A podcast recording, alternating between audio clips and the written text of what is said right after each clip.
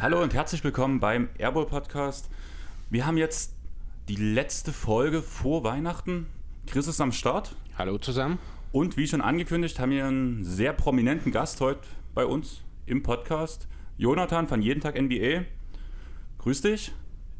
Hi Jungs, vielen Dank für die Einladung. Ja, wir haben zu danken, dass du da bist. Ähm, die meisten werden dich erkennen. Für diejenigen, die nicht so viel NBA-Podcasts hören, vielleicht bloß Freunde von uns, du kannst dich ja mal ganz kurz vorstellen, was du so fast hauptberuflich machst, kann man ja schon bei dir sagen, wie du zur NBA gekommen bist und so Lieblingsteam, Lieblingsspieler und so die typische Leier halt. Ja, die typische Leier, alles klar.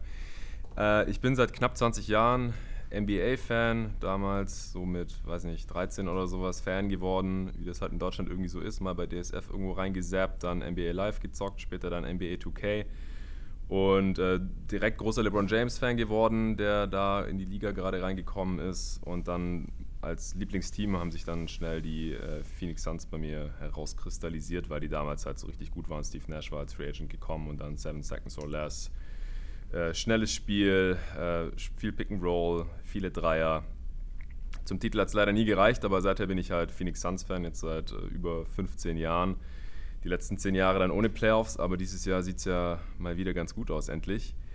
Und seit 2010 habe ich dann für GoToGuys.de mitgearbeitet, am Anfang geschrieben, mitgegründet, zusammen mit Dennis Spielmann und ein paar anderen NBA-Nerds. Und die Seite haben wir jetzt auch zehn Jahre betrieben. Bis äh, zum Jahresende machen wir da jetzt den Laden zu.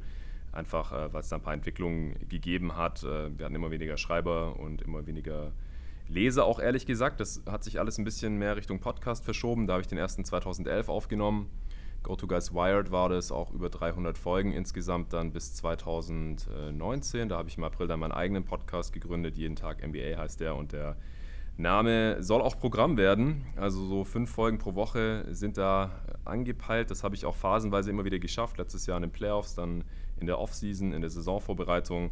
Dann die NBA Regular Season letztes Jahr ist ja nicht so gelaufen, wie wir Fans und Podcaster uns das wahrscheinlich erhofft hatten mit äh, dem Corona-Break, was natürlich noch einer der weniger schlimmen Auswirkungen jetzt von der Pandemie war. Aber dadurch habe ich dann meinen Podcast halt auch mal ein paar Monate unterbrechen müssen und dann weniger Folgen gebracht, bis es dann halt endlich wieder losging in Orlando. Und jetzt äh, seit dieser Offseason bin ich echt wieder am Start und äh, mache so im Schnitt bestimmt meine fünf Folgen pro Woche. Jetzt in, den letzten Tagen und Wochen sogar eigentlich jeden Tag eine, weil ich einfach noch einiges am Programm jetzt hatte, was ich raushauen wollte. Bis zum Saisonstart jetzt endlich nächste Woche. Neuen Preview-Pods zu allen 30 Teams jetzt rausgehauen und dann noch verschiedene andere Formate. Und das soll jetzt auch noch so weitergehen. Das ist der Plan. Ich habe jetzt meinen Master in Journalismus abgeschlossen vor wenigen Tagen erst und jetzt würde ich mich erstmal wirklich voll auf den äh, Podcast konzentrieren und gucken, was da so geht hier in NBA Deutschland. Das klingt auf jeden Fall interessant. Ich würde sagen, einfach weil wir heute ein sehr, sehr großes Thema haben, würde ich sagen, starten wir fast direkt rein. Ähm, wie ihr es schon unsere Zuhörer in der Folgenbeschreibung gelesen habt, beziehungsweise am Titel gesehen habt, das wird heute das große Power Ranking, der Abschluss unserer Attack- und Title-Folge. Und wir würden einfach deine Liste mit unserer vergleichen. Chris und ich haben separat zwei Listen gehabt, haben die zusammengelegt, dass wir nicht mit drei Listen hier anfangen und großartig noch mehr diskutieren müssen, als notwendig ist, weil es so schon lange genug dauern wird. Und ja. Jonathan, wer ist für dich das schlechteste Team der nächsten Saison? Das ist nicht besonders knapp, das sind die New York Knicks. Also die haben es ja diese Offseason jetzt auch endlich mal unterlassen, da noch irgendwelchen Veterans besonders viel Geld zu geben in der Offseason. Das ist ein sehr junges Team, das aber auch nicht besonders gut zusammenpasst. Ich sehe da jetzt auch noch kein Star-Talent und ich glaube, das wird für sehr wenig Siege reichen jetzt in der kommenden Saison. Tatsächlich sind die Knicks bei uns auf Platz 29. War bei unserer Zusammenlegung auch so ein Diskussionsthema, Chris? Ja, also ich habe mich hier relativ deutlich für OKC an Nummer 30 ausgesprochen, einfach hauptsächlich deswegen, weil ich glaube, es gab kein Team in den letzten Jahren, das so krass, so schnell von, ja, von dem Playoff-Team an die an das Ende des Tables letzten Endes gerückt ist. Man hat 80 Prozent seiner oder ja vier der fünf besten Spieler, sagen wir es mal so, abgegeben. Deswegen ja, deswegen habe ich dann, war, ja, habe ich mich auch ein bisschen gegen dich durchgesetzt letzten Endes, wo ich gesagt habe, für mich ist es OKC letzten Endes, einfach weil die mit dem viel deutlicheren Willen schlecht zu sein in die Saison gehen. Bei den Knicks sehe ich das ein bisschen anders, auch wenn ich sagen muss, äh, dass mir die Offseason der Knicks an sich eigentlich ganz gut gefallen hat, weil man eben nichts Verrücktes gemacht hat. Man hat viele kleine Deals, wie zum Beispiel der von Rivers, den ich sehr, sehr gut finde. Ähm, deswegen sehe ich den Flo der Nix geringfügig dann auch ein bisschen höher, auch weil ich ja, Obi Toppin so ein bisschen als Dark Horse für mein Rookie of the Year habe und denke, dass er vielleicht auch drei, vier Siege mehr für die Knicks sorgen kann, durch seine Offense hauptsächlich. Ähm, ja, deswegen dann hier an der Stelle, wir haben halt die Sander auf 30, die Knicks dann aber unmittelbar danach auf 29 bei uns. Ich hatte mich halt auch am Anfang für die Knicks ausgesprochen, einfach aus demselben Grund wie du dass ähm, kein richtiger Star da, da ist. Und bei OKC ist für mich SGA, ist er ein Nummer 1, Nummer 2, Nummer 3 Spieler. Auf jeden Fall ist er für mich, wenn man beide Teams gegeneinander setzt, zumindest schon der mit Abstand beste Spieler. Julius Wendell ist kein Star. Und ja, aber Chris seine Argumentation fand ich dann sehr treffend, dass halt OKC tanken möchte, schlecht sein möchte, während ich mir schon vorstellen kann, dass die Knicks erstmal so gut spielen wollen, wie sie erstmal können und nicht unbedingt von vornherein auf den letzten Platz gehen und dadurch schon ein paar Siege Vorsprung haben im Vergleich zu OKC. Ja, man hat zwar jetzt bei den Sander aktuell noch Spieler wie, ich glaube, George Hill ist noch dort und Al Horford, die natürlich aktuell durchaus noch in der Lage sind, das Team besser zu machen. Äh, allerdings glaube ich nicht, dass einer von beiden allzu lange bei den Sander bleiben wird. Spätestens zur Deadline wird sich wahrscheinlich jemand finden, der schnelle Hilfe braucht unter den Contendern. Da können beide noch helfen, auch wenn der Horford-Vertrag natürlich schwierig ist dort. Ähm, ja, nichtsdestotrotz der klare Wille der Sander an der Stelle wirklich schlecht zu sein und ja, im Idealfall natürlich äh, mit Kate, Cumming, Kate, Cunningham dann auch äh, den Homepick letzten Endes zu holen an Nummer 1, äh, sehe ich an der Stelle einfach ja, nachdrücklicher dann dort und deswegen am Ende der Liste. Ja, also den Willen der Thunder äh, bzw. des Managements um Sam Presti den sehe ich auf jeden Fall auch. Aber ihr habt es ja selber schon angesprochen, sie haben halt einfach noch ein bisschen mehr Spielerqualität da im Kader drin. Die Knicks haben keinen Big auf dem Niveau von Al Horford, äh, die haben keinen Guard, äh, keinen soliden Guard äh, wie jetzt George Hill, so einen könnten die Knicks eigentlich ganz gut gebrauchen und natürlich auch keinen Spieler, der ansatzweise auf dem Niveau ist von SGA oder auch sein Talent hat. Und dann haben sie noch ein paar andere Spieler, die so irgendwie schon besser sein könnten. Äh, Baisley, Dorr hat letztes Jahr in den Playoffs schon eine große Rolle gespielt. Also das ist einfach von, von Spielermaterial her ist das ein ganz anderes Level. Aber ich glaube, was ihr zu den Knicks gesagt hat, ich glaube, die haben jetzt auch nicht so den unbedingten Willen. Also die sind da, glaube ich, jetzt relativ desillusioniert. Was, das Einzige, was da nicht so reinpasst aus meiner Sicht, ist halt Thibodeau als Coach, dass sie den geholt haben. Aber dem muss ja eigentlich auch klar gemacht worden sein, dass äh, das jetzt nächste Saison noch nicht unbedingt Richtung Playoffs gehen kann und dass er da ein bisschen Geduld mitbringen muss. Und die brauchen halt auch einfach noch dieses Top-Talent. Deswegen, ich sehe schon, wie die Thunder schlechter sein können. Sie spielen ja auch in der stärkeren Conference, aber sie sind halt auch das bessere Team und deswegen denke ich, dass da quasi versehentlich noch ein paar Siege mehr bei rumkommen werden, während ich die Knicks halt einfach als unglaublich schlecht ansehe. Die haben kaum einen Spieler im Kader, der schon für Siege sorgen können sollte. Bei Obi Toppin muss ich es ehrlich gesagt auch sehr stark anzweifeln kann mir nicht vorstellen, dass seine Offense direkt schon so gut ist, dass er damit seine wirklich noch sehr, sehr miese Defense schon ausgleichen kann. Ich kann mir vorstellen, dass er Rookie of the Year wird, wenn er die Spielzeit bekommt und entsprechend Punkte auflegt, aber ich glaube, er ist unterm Strich noch ein Minusspieler. Aber ich glaube, da brauchen wir jetzt auch nicht unbedingt großartig weiter diskutieren. Man kann den Case schon für beide Teams machen. Ich finde einfach nur den Knicks-Kader noch deutlich schlechter als den der Thunder. Jo, ähm, dein Platz 29 ist dann? Das ist OKC. Okay. Also, also es sind schon die beiden Teams relativ klar. Und äh, die anderen Teams, die sind vom, vom Record dann vielleicht auch nicht äh, so unbedingt viel besser als die Thunder, äh, aber die habe ich dann schon noch ein Stückchen drüber. Ja, bei uns war jetzt auch die nächste größere Diskussion. Mit dem Platz 28 ging es direkt weiter. Da, also wir lagen nie so weit auseinander. Ich glaube, die größte Differenz waren wirklich drei Plätze.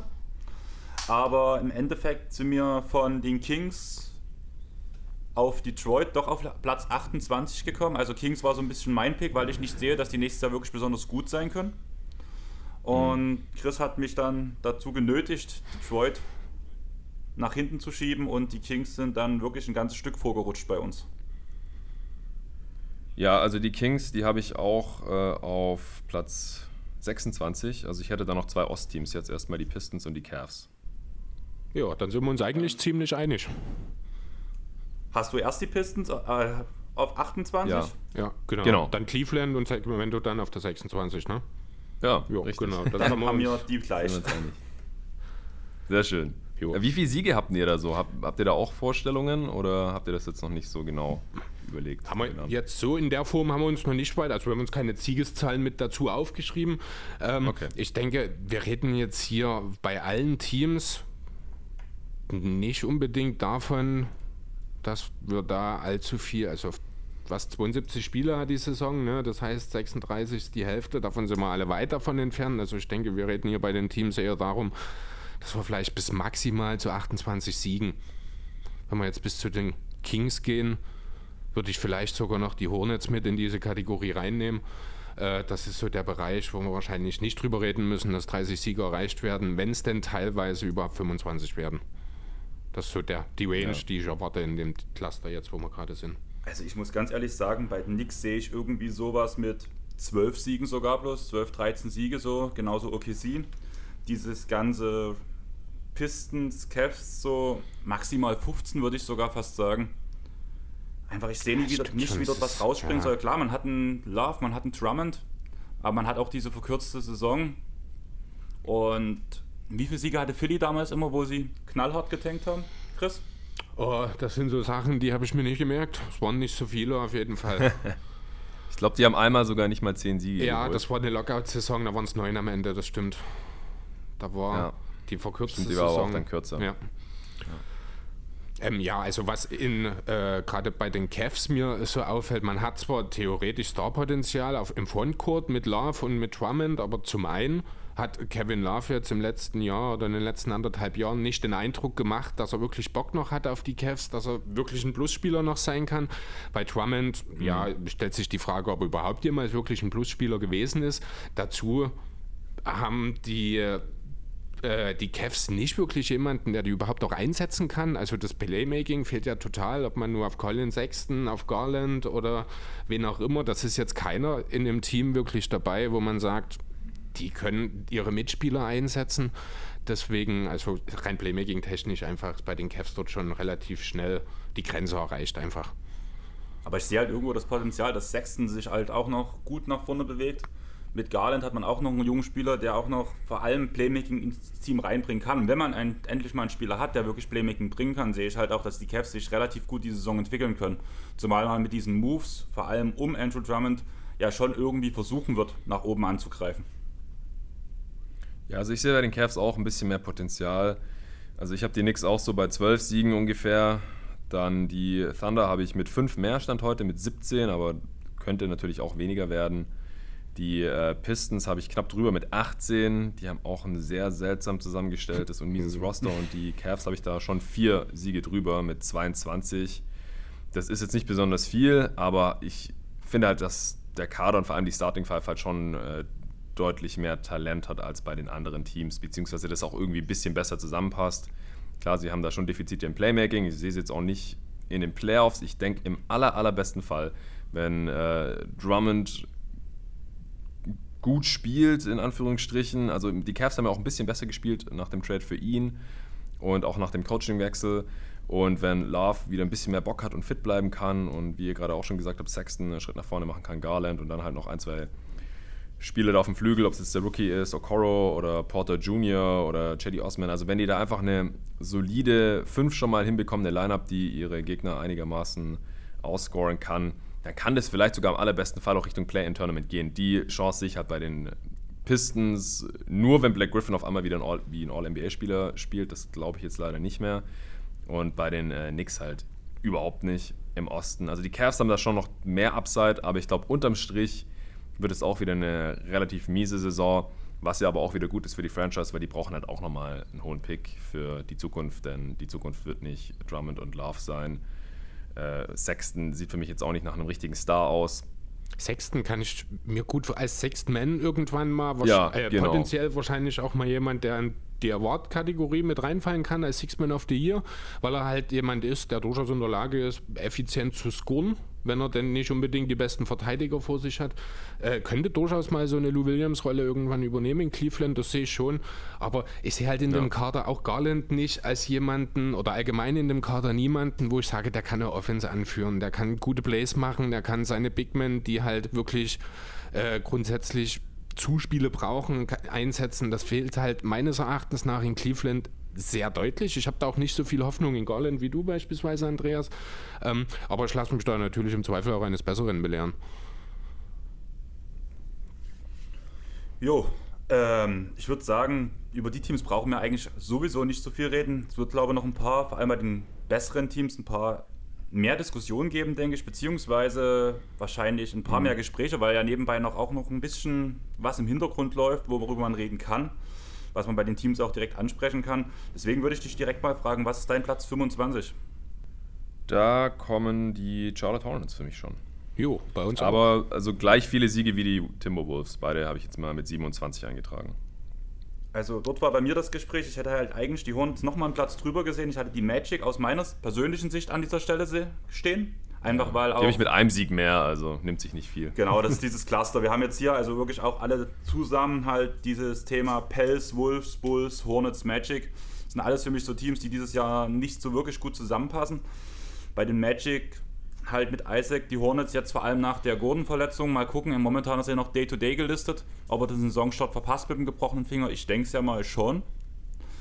Und allgemein, wie die Verletzungshistorie von ihm weitergeht. Ich hoffe, habe, hoffe ja ein bisschen für einen meiner besten Freunde mit, der ist ein riesen Hornets-Fan, hat sich jetzt sogar ein Hayward-Trikot gekauft. Und ja, ich habe in, hab in die Folge reingehört. Das war doch die letzte, die genau. rausgekommen ist, oder? Ja. Und ja, der ist sehr optimistisch. Ich weiß nicht, ob du die Stelle erlebt hast, wo er gesagt hat, der tippt die Hornets auf Platz 7 im Osten. Aber Lars. Nee, da war, da war ich dann schon nicht mehr drin. Sei froh. das habe ich, hab ich Sei froh. Lars ist ein bisschen. Aber er hat das Hayward-Signing ja schon ein bisschen verteidigt. Da konnte man das schon so ein bisschen raushören, dass er das nicht ganz so kritisch sieht, alles. Ja, das sieht er an ganz vielen Punkten bei seinen zwei Lieblingsteams. Also, er ist Pelicans und Hornets-Fan für dich mal kurz und mhm. da ist er ja. sehr auf seine Teams eingeschossen, sagen wir mal so. Das hast du sehr schön formuliert. Nein, also die Hornets, was, was, was kann passieren, blöd gesagt. Man hat mit LaMelo Ball wahrscheinlich den aufregendsten Spieler der diesjährigen Draft. Hat jetzt im ersten Spiel 0 aus 5 geworfen, danach im zweiten waren es direkt die 18 Punkte. Ist halt alles Preseason. Wenn Hayward danach daneben steht, der wird ein bisschen Sicherheit bringen und vor allem ein bisschen Platz für LaMelo. Aber wo seht ihr die Hornets? Was können sie wirklich erreichen? Werden sie einfach inkonstant sein? Wo seht ihr Graham? Wo seht ihr Rosier am Ende der Saison? Wird vielleicht nochmal ein Trade passieren? Es waren ja eine ganze Zeit lang auch die Clippers im Gespräch. Ich finde, mhm. bei den Hornets gibt es im Laufe der Saison ganz schön viele Fragezeichen, wo es hingehen kann und was passieren wird. Jo, also grundsätzlich, äh, ja, Fragezeichen ohne Ende, definitiv. Ich tue mich ein bisschen schwer. Ich bin jetzt nicht der größte Unterstützer von Lamello, weil ich halt doch sein Effizienzthema, auch wenn er noch jung ist und das natürlich alles ein bisschen mit Vorsicht zu genießen ist, bin ich nicht so ein großer Fan davon. Was mir sehr zusagt bei ihm ist natürlich das Playmaking. Also ich sag mal so, Lamello Ball hätte mir sehr gut in Cleveland gefallen. Äh, an der Stelle einfach mal kurz gesagt. Aber ansonsten, mhm. es ist mhm. halt wirklich, es wird eine unheimlich streaky Saison für die Hornets. Es wird wahrscheinlich Spiele geben, wenn Lamello gut funktioniert in dem Spiel, wenn Hayward fit ist, wenn alle Teile ineinander greifen, kann ich mir schon auch vorstellen, dass die Hornets hier und da mal gegen einen Contender ein Spiel klauen können in der Regular Season.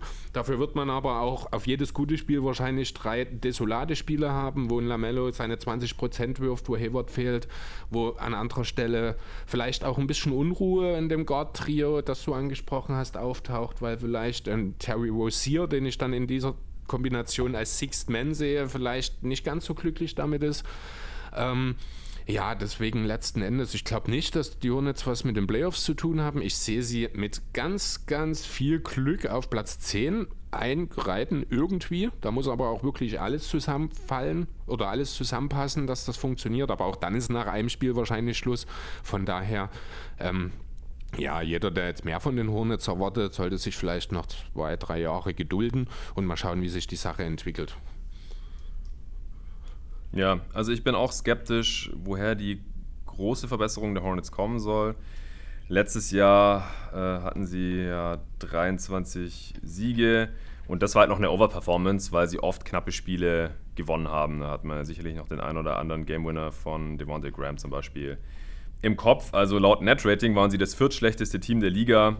Nur die Hawks, Cavs und Warriors waren schlechter. Sie waren auch schlechter als die Knicks zum Beispiel oder die Wolves oder die Pistons oder die Bulls und sie haben halt trotzdem mehr Siege gehabt als all diese Teams. Äh, eigentlich hätten sie nur 19 Siege haben sollen, wenn man jetzt nur nach dem Netrating geht. Aber klar, Teams holen halt auch mal einen Sieg, äh, obwohl sie in Anführungsstrichen eigentlich schlechter sind. Deswegen sind 27 Siege jetzt, klar, dann auch ein paar mehr Spiele. Sie haben letztes Jahr nur 65 gemacht, jetzt sind es 72 aber 27 Siege äh, wären dann schon aus quasi äh, sieben Spielen mehr, äh, in sieben Spielen mehr hätten sie dann acht Siege mehr, als sie eigentlich laut Netrating gehabt hätten oder vier mehr, ähm, als sie letztes Jahr überhaupt hatten. Also ich sehe schon einen kleinen Schritt nach vorne, einfach durch das Hayward-Signing. Der ist einfach ein solider Veteran und wenn fit, auch ein sehr guter Starter, kann vielleicht nochmal All-Star werden jetzt in Charlotte. Mal sehen. Aber ansonsten haben die einfach sehr viele junge Spieler, die haben überhaupt keine Tiefe in diesem Kader, finde ich. Sie sind jetzt für mich auch im selben Cluster mit den Magic, denen habe ich jetzt einen Sieg mehr gegeben in meinem Ranking, aber schon recht deutlich hinter den Bulls und Wizards, die ich jetzt Stand heute dann quasi auf 9 und 10 habe. Ich will jetzt nicht zu sehr spoilern, aber äh, Andreas hat es ja gerade auch schon angesprochen, dass er die Bulls da auf, auf demselben Niveau sieht. Ich sehe die ein bisschen besser, einfach ich sehe die tiefer und auch talentierter. Die Wizards bringen halt die Star Power mit äh, mit Westbrook und äh, Beal. Deswegen sehe ich die halt heute im Play-In-Tournament, wo die Magic und Hornets schon auch hinkommen können. Aber LaMelo Ball wird eine relativ große Rolle haben in der Offense. Ich sehe es auch so, dass er als Rookie bestimmt noch ineffizient sein wird. Vielleicht sogar ein Minus unterm Strich einfach, weil er bisher auch nicht besonders gut verteidigt. Ist auch völlig okay. Er ist noch jung und er bringt auf jeden Fall die Upside mit. Ob, ob er sie jemals realisieren kann, bleibt abzuwarten. Aber diese Saison würde es mich schon sehr, sehr wundern, wenn die äh, Hornets ins Play-in-Tournament oder gar noch irgendwie dann in die Playoffs kommen würden. Deswegen hier auf Platz 25. Genau, äh, mir ist aufgefallen, wir haben Platz 26 ausgelassen, weil bei Chris stand es schon auf dem Zettel drauf und deswegen habe ich da irgendwie mich gerade verlesen. Wie, hast du deinen Platz 26? Wen hast du da? Die Kings. Das waren ja die Kings, genau. das hatten wir ja alle gleich. Das hatten wir gleich, wir haben bloß genau. angesprochen, aber noch nicht drüber geredet. Richtig. Ja, die Kings. Bogdanovic weg. Hielt immer noch der Unruhestifter oder ist er jetzt mit seiner Rolle zufrieden? Eigentlich kann ich mir es nicht so richtig vorstellen. Mhm. Ich glaube, um ihn wird auch noch irgendwas passieren. Beckley. Er durfte jetzt immerhin starten in der Preseason. Ja, wen, wen sollte man stattdessen starten lassen? Das ist ja die Frage danach. Ja, eben, Bogdanovic ist weg. Vielleicht reicht ihm das ja schon. Können die Kings hoffen. Ja, ja aber so ich, richtig. Ich sehe Hield auch nicht dauerhaft in der Situation, weil ich denke, da wird dann, ja, jetzt in dieser Saison vielleicht noch nicht, aber spätestens ab nächster Saison mit wenn er sich ein bisschen eingefügt hat, äh, sehe ich dann doch eher auch Tyrese Halliburton als einen besseren Fit neben Fox. Das sieht ja Halliburton selbst auch so, der sich selbst ja die Daumen gedrückt hat, dass er unbedingt von den Kings auch gepickt werden wollte. Ähm, mhm. Das ist auch der Grund, warum man Bogdanovic letzten Endes hat gehen lassen, weil ansonsten wäre auch irgendwie einer zu viel dann auf den Guard-Positionen. Äh, zumindest einer zu viel, der entsprechende Minuten sehen will. Zumal ja, ich glaube, auch Corey Joseph noch als Backup von Fox da ist, wenn mich nicht alles täuscht.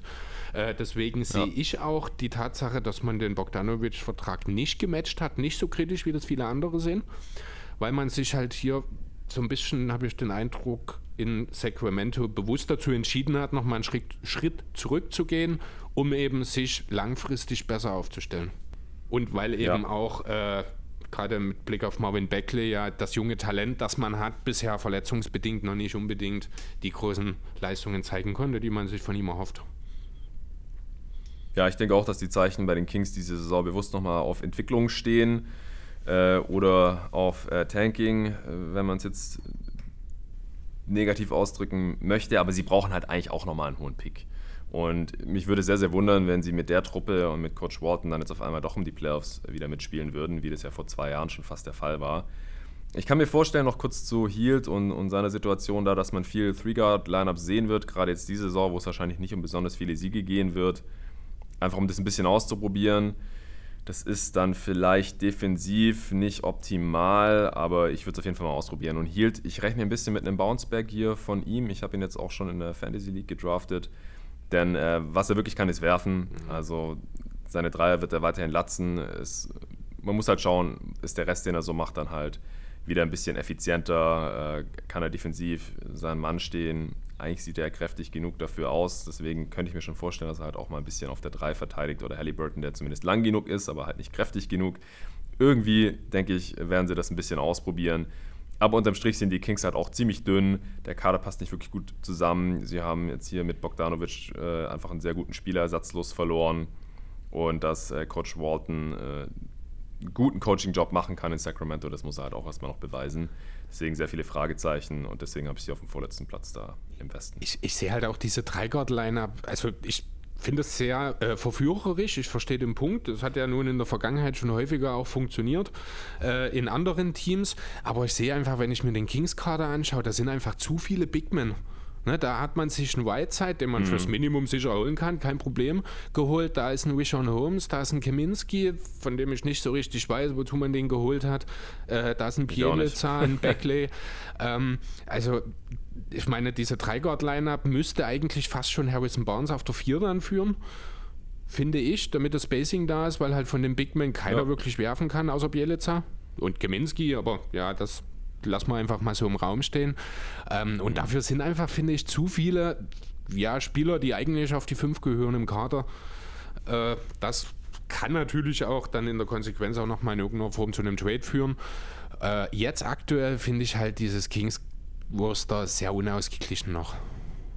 Ja.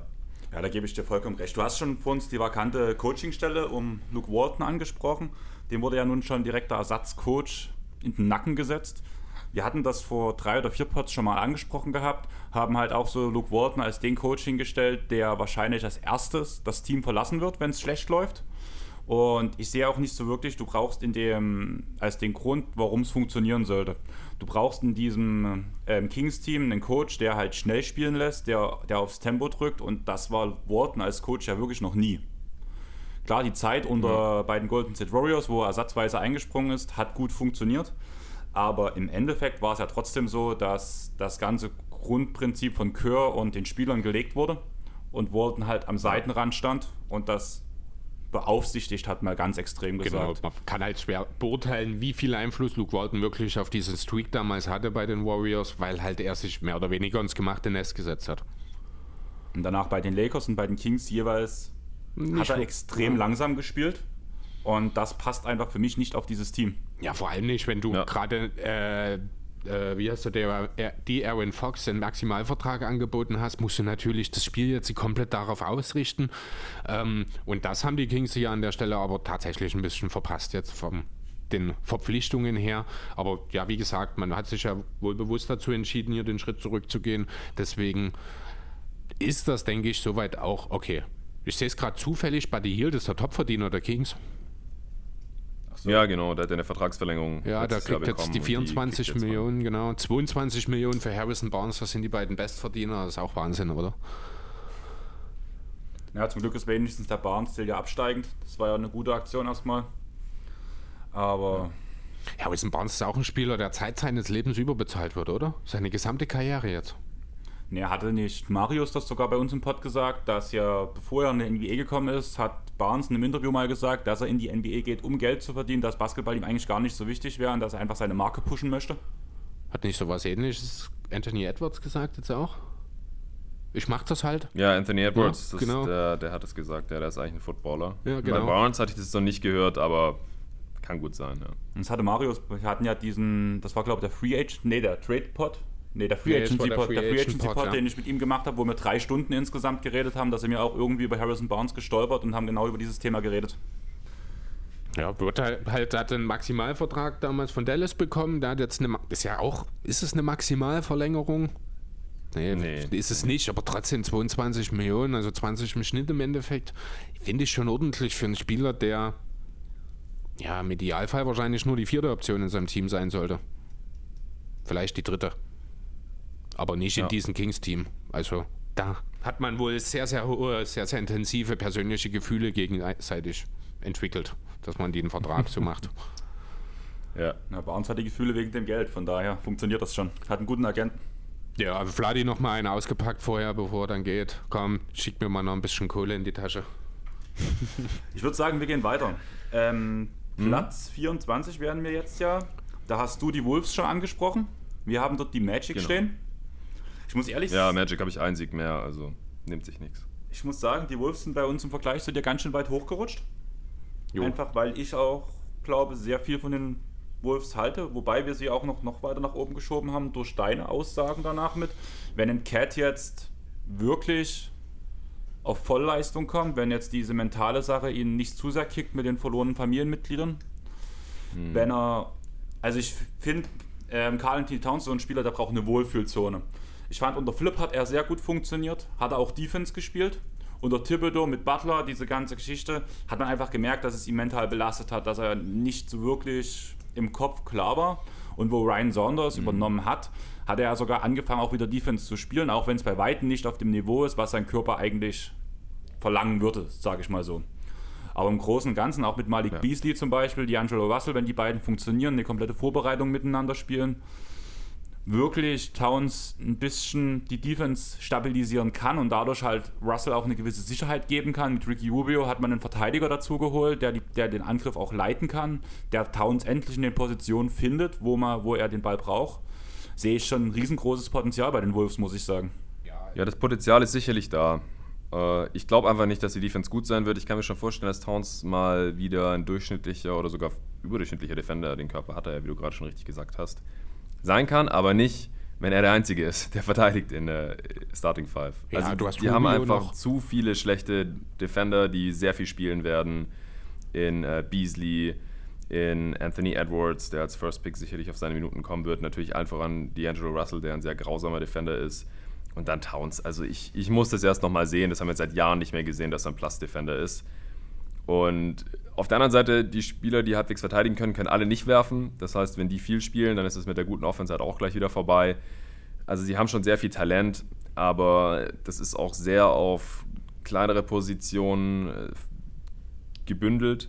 Ja, also Beasley, Edwards, Rubio, Russell, wen will man von denen jetzt einen kräftigen Forward verteidigen lassen zum Beispiel? Ja, dann, dann muss halt zwangsläufig eigentlich schon irgendwie Ronda Hollis Jefferson, äh, Hollis Jefferson spielen oder so jemand. Karl war oh, auch eigentlich zu dünn, Hernan Gomez und Lehman sind zu schlechte Defender. Also sehe ich schon, schon sehr, sehr kritisch alles. Wo habt ihr denn die Wolves jetzt eingeordnet, wenn, ihr, wenn du sagst, die sind sehr viel höher? Ähm, tatsächlich auf Platz 21 oben. Also da kommen noch die Pels sind dazwischen noch, die Bulls und eben die Magic. Also ja, ich sehe okay, halt, dann ist es ja gar nicht so viel weiter oben. Ein paar Plätze halt. Ein ja. paar Plätze halt, ja. Also im Vergleich. Ja, also die Pelicans, die Pelicans, die sehe ich dann deutlich besser als ihr. Also die habe ich mit 10 Siegen mehr als die Wolves. Okay. Stand jetzt. Da reden wir später drüber, würde ich sagen, wenn wir sie das erste Mal wirklich eine Tabelle ja. haben. Genau. Machen wir weiter mit Platz 23, würde ich sagen. Ja, wir haben über unsere Magic noch nicht geredet, auf Platz 24. Ach so, stimmt, ja, die Magic, Orlando. Ist ein Team, das im Grunde dasselbe Team ist wie im Vorjahr. Ohne Jonathan Isaac, ohne DJ Augustin. Ja, für Augustin hat man direkt äh, mit, wie heißt er, Anthony? Ne, Cole Anthony heißt er, ne? Mhm. Da, äh, den yep. neuen Point Guard. Also da hoffe ich mir schon eigentlich auch viel jetzt. Jetzt nicht sofort, aber in den nächsten Jahren zumindest dann von einem Duo mhm. Fultz und Edwards. Ne, Anthony, so rum, Entschuldigung. Äh, als Point Guard Duo sicherlich eins, das potenziell zu den besseren Rotationen gehören kann.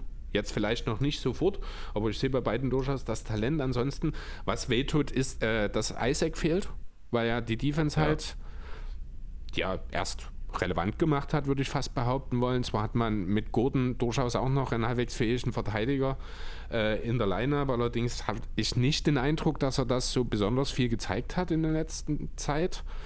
Ähm, ansonsten, ja, ist das halt ein Team, das auf der Stelle tritt kann man, denke ich, relativ gut so sagen. Die werden um die Play-ins mitspielen, wahrscheinlich dann auch irgendwo zwischen 7 und 10 einfahren am Ende.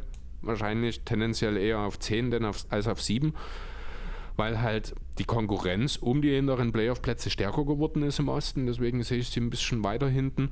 Die Wizards fallen mir da ein, die Hawks natürlich. Ja, und solange man nicht irgendwann mal diesen Clusterfuck auf den großen Positionen auflöst, der jetzt nicht so groß ist, weil halt Bamba wegen Covid noch fehlt, weil halt Isaac jetzt fehlt, bleiben ja im Endeffekt nur noch Gordon und Wucher übrig. Aber wenn die wieder zurückkommen, muss dann irgendwann, muss da an Orlando mal was gemacht werden. diese ganze Sache gerade, weil, weil, du auch Isaac angesprochen hast, das ist für mich der einzige Grund, warum Gordon die Saison wahrscheinlich bei den Magic beenden wird. Ich dachte schon, dass irgendwie noch ein Trade kommt. Vor allem diese Wiggins-Thematik fand ich sehr interessant. Wiggins gegen Gordon, mhm. würde ich sagen, würde beiden Teams was bringen. Außer dass bei den Magic danach, wenn Isaac halt nicht fit ist, die Abwehr echt katastrophal sein könnte. Aber damit hätte man endlich mal was bewegt und vor allem die, die großen Positionen bei den Magic etwas aufgelöst. Was ich als Riesenproblem bei denen sehe. Zumal du halt auch keine Defense auf den Kleinen hast. Ja, ich sehe nicht unbedingt, wieso die Magic sich Wiggins reinholen sollten, ehrlich gesagt. Mit seinem Vertrag halt vor allem. Also der Vertrag von Gordon ist halt auch sehr viel besser. Der ist okay bezahlt und bisher auch der bessere NBA-Spieler als Wiggins. Also ich weiß nicht, ob die Magic jetzt irgendwas machen sollen, nur damit sie was gemacht haben. Ich kann mir schon vorstellen, dass sie Gordon traden, äh, weil er halt einen soliden Gegenwert einbringen sollte. Genau. Und eigentlich auch was Besseres als was Wiggins. Das denn? Und wenn man die Saison nirgendwo hinkommt, dann äh, könnte man es schon machen, ihn zu traden. Und ich, wie gesagt, ich habe sie jetzt nicht auf dem Play-in-Platz drin. Sie können das schon schaffen. Sie haben einen relativ hohen Floor, einfach mit dem Coaching, mit dem System, mit ihrem All-Star Vucevic und dann halt noch ein paar äh, Leuten drumherum, die halbwegs solide werfen können. Aber die Defense war letzte Saison halt trotzdem eine der zehn schlechtesten. Und äh, da muss die Defense dann halt wieder Top 10 sein, dass man halt irgendwie annähernd Richtung ausgeglichene Bilanz kommt. Und ich glaube, dass sie einfach von ein paar Teams jetzt im Osten überholt wurden, während sie jetzt in der Offseason eigentlich fast gar nichts gemacht haben. Ein Rookie anstatt einen gestandenen Wert wie Augustin ist wahrscheinlich erstmal ein Downgrade. Aminu fällt weiterhin aus.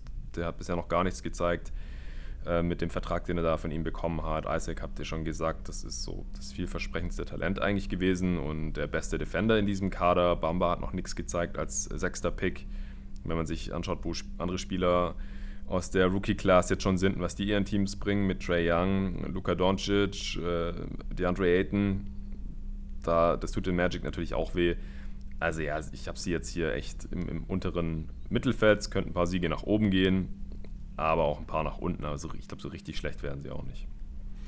Ja, wir hatten letztes Jahr, beziehungsweise mein MIP-Pick war ja Jonathan Isaac. Was denkt ihr nach den ganzen Verletzungen? Was kann er überhaupt noch erreichen? Also es ist halt echt schwierig bei ihm vorauszusagen. Er wird auf jeden Fall limitiert zurückkommen, wird nach jeder größeren Verletzung, bei ihm waren es jetzt direkt zwei große nacheinander, büßt man ein bisschen was von seiner Agilität ein.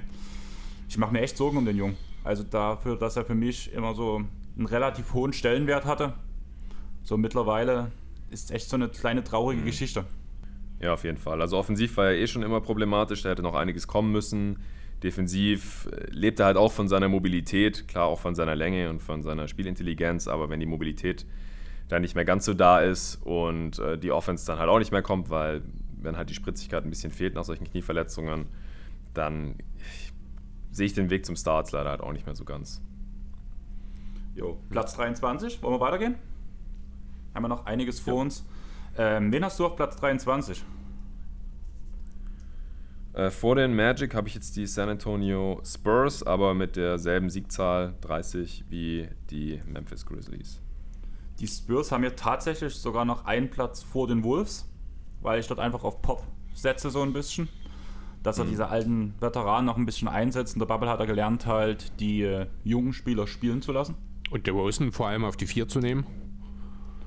Ich finde, das könnte echt eine interessante Sache werden einfach, ich setze viel auf Lonnie Walker nächste Saison. In so einem schönen Trikot wird es allgemein gut funktionieren. Ich glaube, Marius hat es direkt schon vorbestellt. Nice. Was ist der Grund, warum du die so schlecht siehst? Denkst du echt, dass unter Pop so relativ schlecht abgeschlossen wird? Ich sehe einfach zu viele bessere Teams hier im Westen. Deswegen habe ich es jetzt letztendlich mit 30 Siegen es kann natürlich auch ein bisschen besser werden. Sie könnten ins äh, Play-in-Tournament kommen. Sie können die Grizzlies natürlich äh, hinter sich lassen, weil wie gesagt, die habe ich auch bei 30 Siegen. Als nächstes habe ich dann die Pelicans. Da hängt sehr viel von Zion Williamson ab, aber ich halte einfach extrem viel von dem. Aber wenn sie auch noch irgendwie vor denen kommen können, ah, Houston gibt es auch noch, das ist halt ein totales Fragezeichen. Mhm. Natürlich können sie besser sein als Houston, je nachdem, ob Harden da spielt und wenn er da spielt, wie viel Bock hat er und wie gut spielt er natürlich auch unterm Strich. Wie viel also die der? Upside fürs Play-In-Tournament, die ist auf jeden Fall gegeben. Aber auf der anderen Seite finde ich halt einfach, dass die, ich weiß nicht genau, wer bei den Spurs jetzt spielt. Ja, spielen da wieder viel DeRozan und Aldridge. Dann äh, hat die Defense halt wieder ein gewisses äh, Ceiling einfach. dann, wenn die jungen Spieler viel spielen, dann ist halt die Frage, inwiefern haben die sich jetzt weiterentwickelt. Also für mich sind die Teams halt, äh, die Spurs halt gerade so ein Team, das irgendwo zwischendrin hängt. Äh, Popovic sorgt natürlich auch immer für eine gewisse Baseline. Die Spurs machen wenig Fehler und allein deswegen holt man natürlich schon einige, eine gewisse Anzahl an Siegen in, in, dieser, äh, in dieser Liga. Aber es fehlt halt so ein bisschen das Top-Level-Talent. Ähm, da müsste jetzt halt schon einer von den jüngeren Spielern einen größeren Schritt nach vorne machen. Äh, Gerade Lonnie Walker, da ist ja noch nicht mal sicher, startet der oder wie viel Spielzeit kriegt er überhaupt, gerade wenn halt auch Rudy Gay noch spielt und noch da ist, Paddy Mills und die Spurs haben noch niemanden von diesen Spielern getradet und die machen normalerweise keine In-Season-Trades, das haben sie seit Jahren nicht mehr gemacht. Deswegen muss ich jetzt erstmal davon ausgehen, dass die noch da sind und dann lässt Pop halt tendenziell wahrscheinlich eher auch die noch spielen und da sehe ich dann halt nicht zwingend ein Playoff-Team. Also, wie gesagt, das sind ein solides Team, die können auch mehr Siege holen. Ich hasse es auch irgendwie gegen äh, Popovic äh, zu setzen. Ich würde jetzt auch niemals Geld drauf wetten. Äh, aber ich habe sie sogar noch über ihrer Over-Underline jetzt. Ja. Die liegt bei 29,5 und mit 30 wäre ich ja sogar noch knapp drüber. Mhm. ja. Aber welche Teams habt ihr denn jetzt hinter den Spurs, wenn ihr die so deutlich weiter oben habt als ich? Ähm, jo, also auf der 23 haben wir dann jetzt erstmal die Bulls sogar stehen. Genau. Die, ja, ich glaube, das war das eher ein Pick. Ne, den hast du genau dort. Ne, den überlasse ich dir, weil ich glaube, die hätte ich vielleicht ein bisschen besser gesehen. Also ich muss ganz ehrlich sagen, dass man sich einen guten Coach reingeholt hat. Also jeder Coach ist ein Upgrade im Vergleich zu Beulen, muss man da ganz wirklich sagen. Ich fand auch die Kommunikation, die danach so ein bisschen rauskam, ganz cool. Also so wie Markan gesagt hat, ich wurde zum allerersten Mal in meiner ganzen Karriere gefragt, in welchen Positionen will ich den Ball haben, wo will ich wie arbeiten. das waren halt so Aussagen. Also Levine hat in dieselbe Kerbe geschlagen. Also allgemein haben die ganzen Bullspieler relativ positiv über diese ganze Sache geredet und ganz schön gegen Beulen geschossen. Aber ich sehe irgendwo nicht den Punkt, dass es von jetzt auf einmal funktionieren wird, muss ich sagen. Weil Markan ist ein Versprechen, was man sich reingeholt hat, was nie wirklich funktioniert hat, außer in seinem ersten Jahr. Mit Levine hat man aus meiner Sicht einen guten Sixth Man, aber definitiv keinen Starter und der soll ja danach eigentlich der Star des Spiels des Teams sein. Mit Kobe White hast du einen Spieler, der ineffizient scoren kann, der sich dieses Jahr, denke ich, sehr gut entwickeln wird. Thaddeus Young, was ist er wirklich in Leisten zustande noch? Teurer Vertrag. Was guckst du mich an, Chris? Guckst schief? Also was Ted Young zu leisten ist, erstmal finde ich den Vertrag nicht so teuer. Ich weiß jetzt nicht genau, was es sind. sind ist Basis-Startergehalt, würde ich mal sagen. Dazu hat er, finde ich, durchaus auch noch die Fähigkeiten. Ich denke, er hat jetzt einfach äh, so ein bisschen halt an der Situation, die halt hauptsächlich Beulen auch verschuldet hat, dass halt gefühlt kein Spieler im Bulls Roster so wirklich so eingesetzt wurde, wie er das gerne hat. Mit Ausnahme von Kobe White, der aber wahrscheinlich auch einfach auf die Platte geht und ballert. Ja, 13 Millionen, genau. Das ist schon, finde ich, jetzt nicht überbezahlt. Ich denke, er ist schon in einem mhm. richtigen Setting äh, durchaus in der Lage, jedem Team noch zu helfen, ob es nun von der Bank ist oder als Starter auf der 4. Äh, da habe ich gerade Jetzt beispielsweise, weil es mir gerade in den Sinn kommt, ein Ted Young bei den Timberwolves als Ergänzung zu Towns im Frontcourt beispielsweise finde ich sehr reizvoll, weil er eine gewisse Defense mitbringt, weil er Leadership mitbringt. Ähm, ja, und jetzt nicht unbedingt der schlechteste Schütze ist, auch wenn er jetzt nicht unbedingt ein Knockdown-Shooter von draußen ist, kann er, muss er zumindest ein kleines bisschen berücksichtigt werden. Ähm, ob das jetzt unbedingt ein perfekter Fit für die Bulls ist, das müssen wir sehen, was dann Billy Donovan aus der ganzen Geschichte macht. Ich sehe halt schon Potenzial für die Bulls, dass es jetzt ein bisschen besser wird, einfach weil Donovan da ist und nicht mehr Jim Boylan. Ähm, ich sehe jetzt auch Levine nicht unbedingt als Six-Man, ich sehe ihn schon als gerechtfertigten Starter. In diesem Team. Aber in vielen Teams, um ehrlich zu sein. Also er ist kein guter Verteidiger, da müssen wir nicht drüber reden. Aber er ist ein eigentlich sehr talentierter Offensivspieler, der, wenn er denn in der Lage wäre, den Ball mal aus der Hand zu geben und sich bedienen zu lassen, wahrscheinlich nochmal einen durchaus relevanten Sprung in Sachen Effizienz ermöglichen könnte. Aber denkst du, Levine wäre dafür das ist vom halt, Kopf her in der Lage, das zu machen? Weil das ist halt genau der Punkt, warum ich ihn so negativ sehe. Das ist halt das Problem und da kommt dann halt auch dazu, dass wahrscheinlich Kobe White neben ihm als Point Guard starten wird. Ähm, ja, du hast dann zwei balldominante Gunner und eigentlich keinen so richtig im Kader, der dann auch mal den Pass als erstes sucht. Also das ist so das größte Problem neben der Defense, die ja mit Tingle Bob ein bisschen aufgewertet wird, denke ich, mit Robin Lopez. Nee, der ist nach Washington gegangen, nach nicht Washington nach Chicago, gegangen. ne? Das genau. verwechsel ich immer, stimmt. Ähm, Chicago war auch schon mal. In Chicago war er auch schon mal, genau. Da ist er sogar mal Eastern Conference Champion geworden. Wenn mich nicht alles täuscht. Mit den Bulls. Um Rose damals, oder? Nee, nee, nee Quatsch, so weit waren sie ja nicht. Später. Genau, nee, aber. Das war Noah. Das, genau. ähm, ja. Man, also ich bin halt sehr gespannt. Ich denke, von Markan können wir wirklich noch mal einen Schritt nach vorn sehen dieses Jahr. Auch bei Levine habe ich durchaus, ja, das sehe ich schon positiv durchaus. Ähm, die große Frage wird halt sehen, wie kann man das Ganze defensiv verankern, wie funktioniert Kobe White, der vermutlich starten wird, oder allgemein dieses Team ohne einen traditionellen, traditionellen Playmaker. Das ist halt auch Satoranski jetzt nicht unbedingt. Da hat er jetzt auch so seine Probleme in der vergangenen Saison gehabt. Muss man schauen, wie sich die ganze Sache entwickelt. Ich sehe halt viele Fragezeichen grundsätzlich bei den Bulls, aber vom Talentlevel her finde ich, sollten sie schon ein Wörtchen eigentlich um die Playoffs mitreden.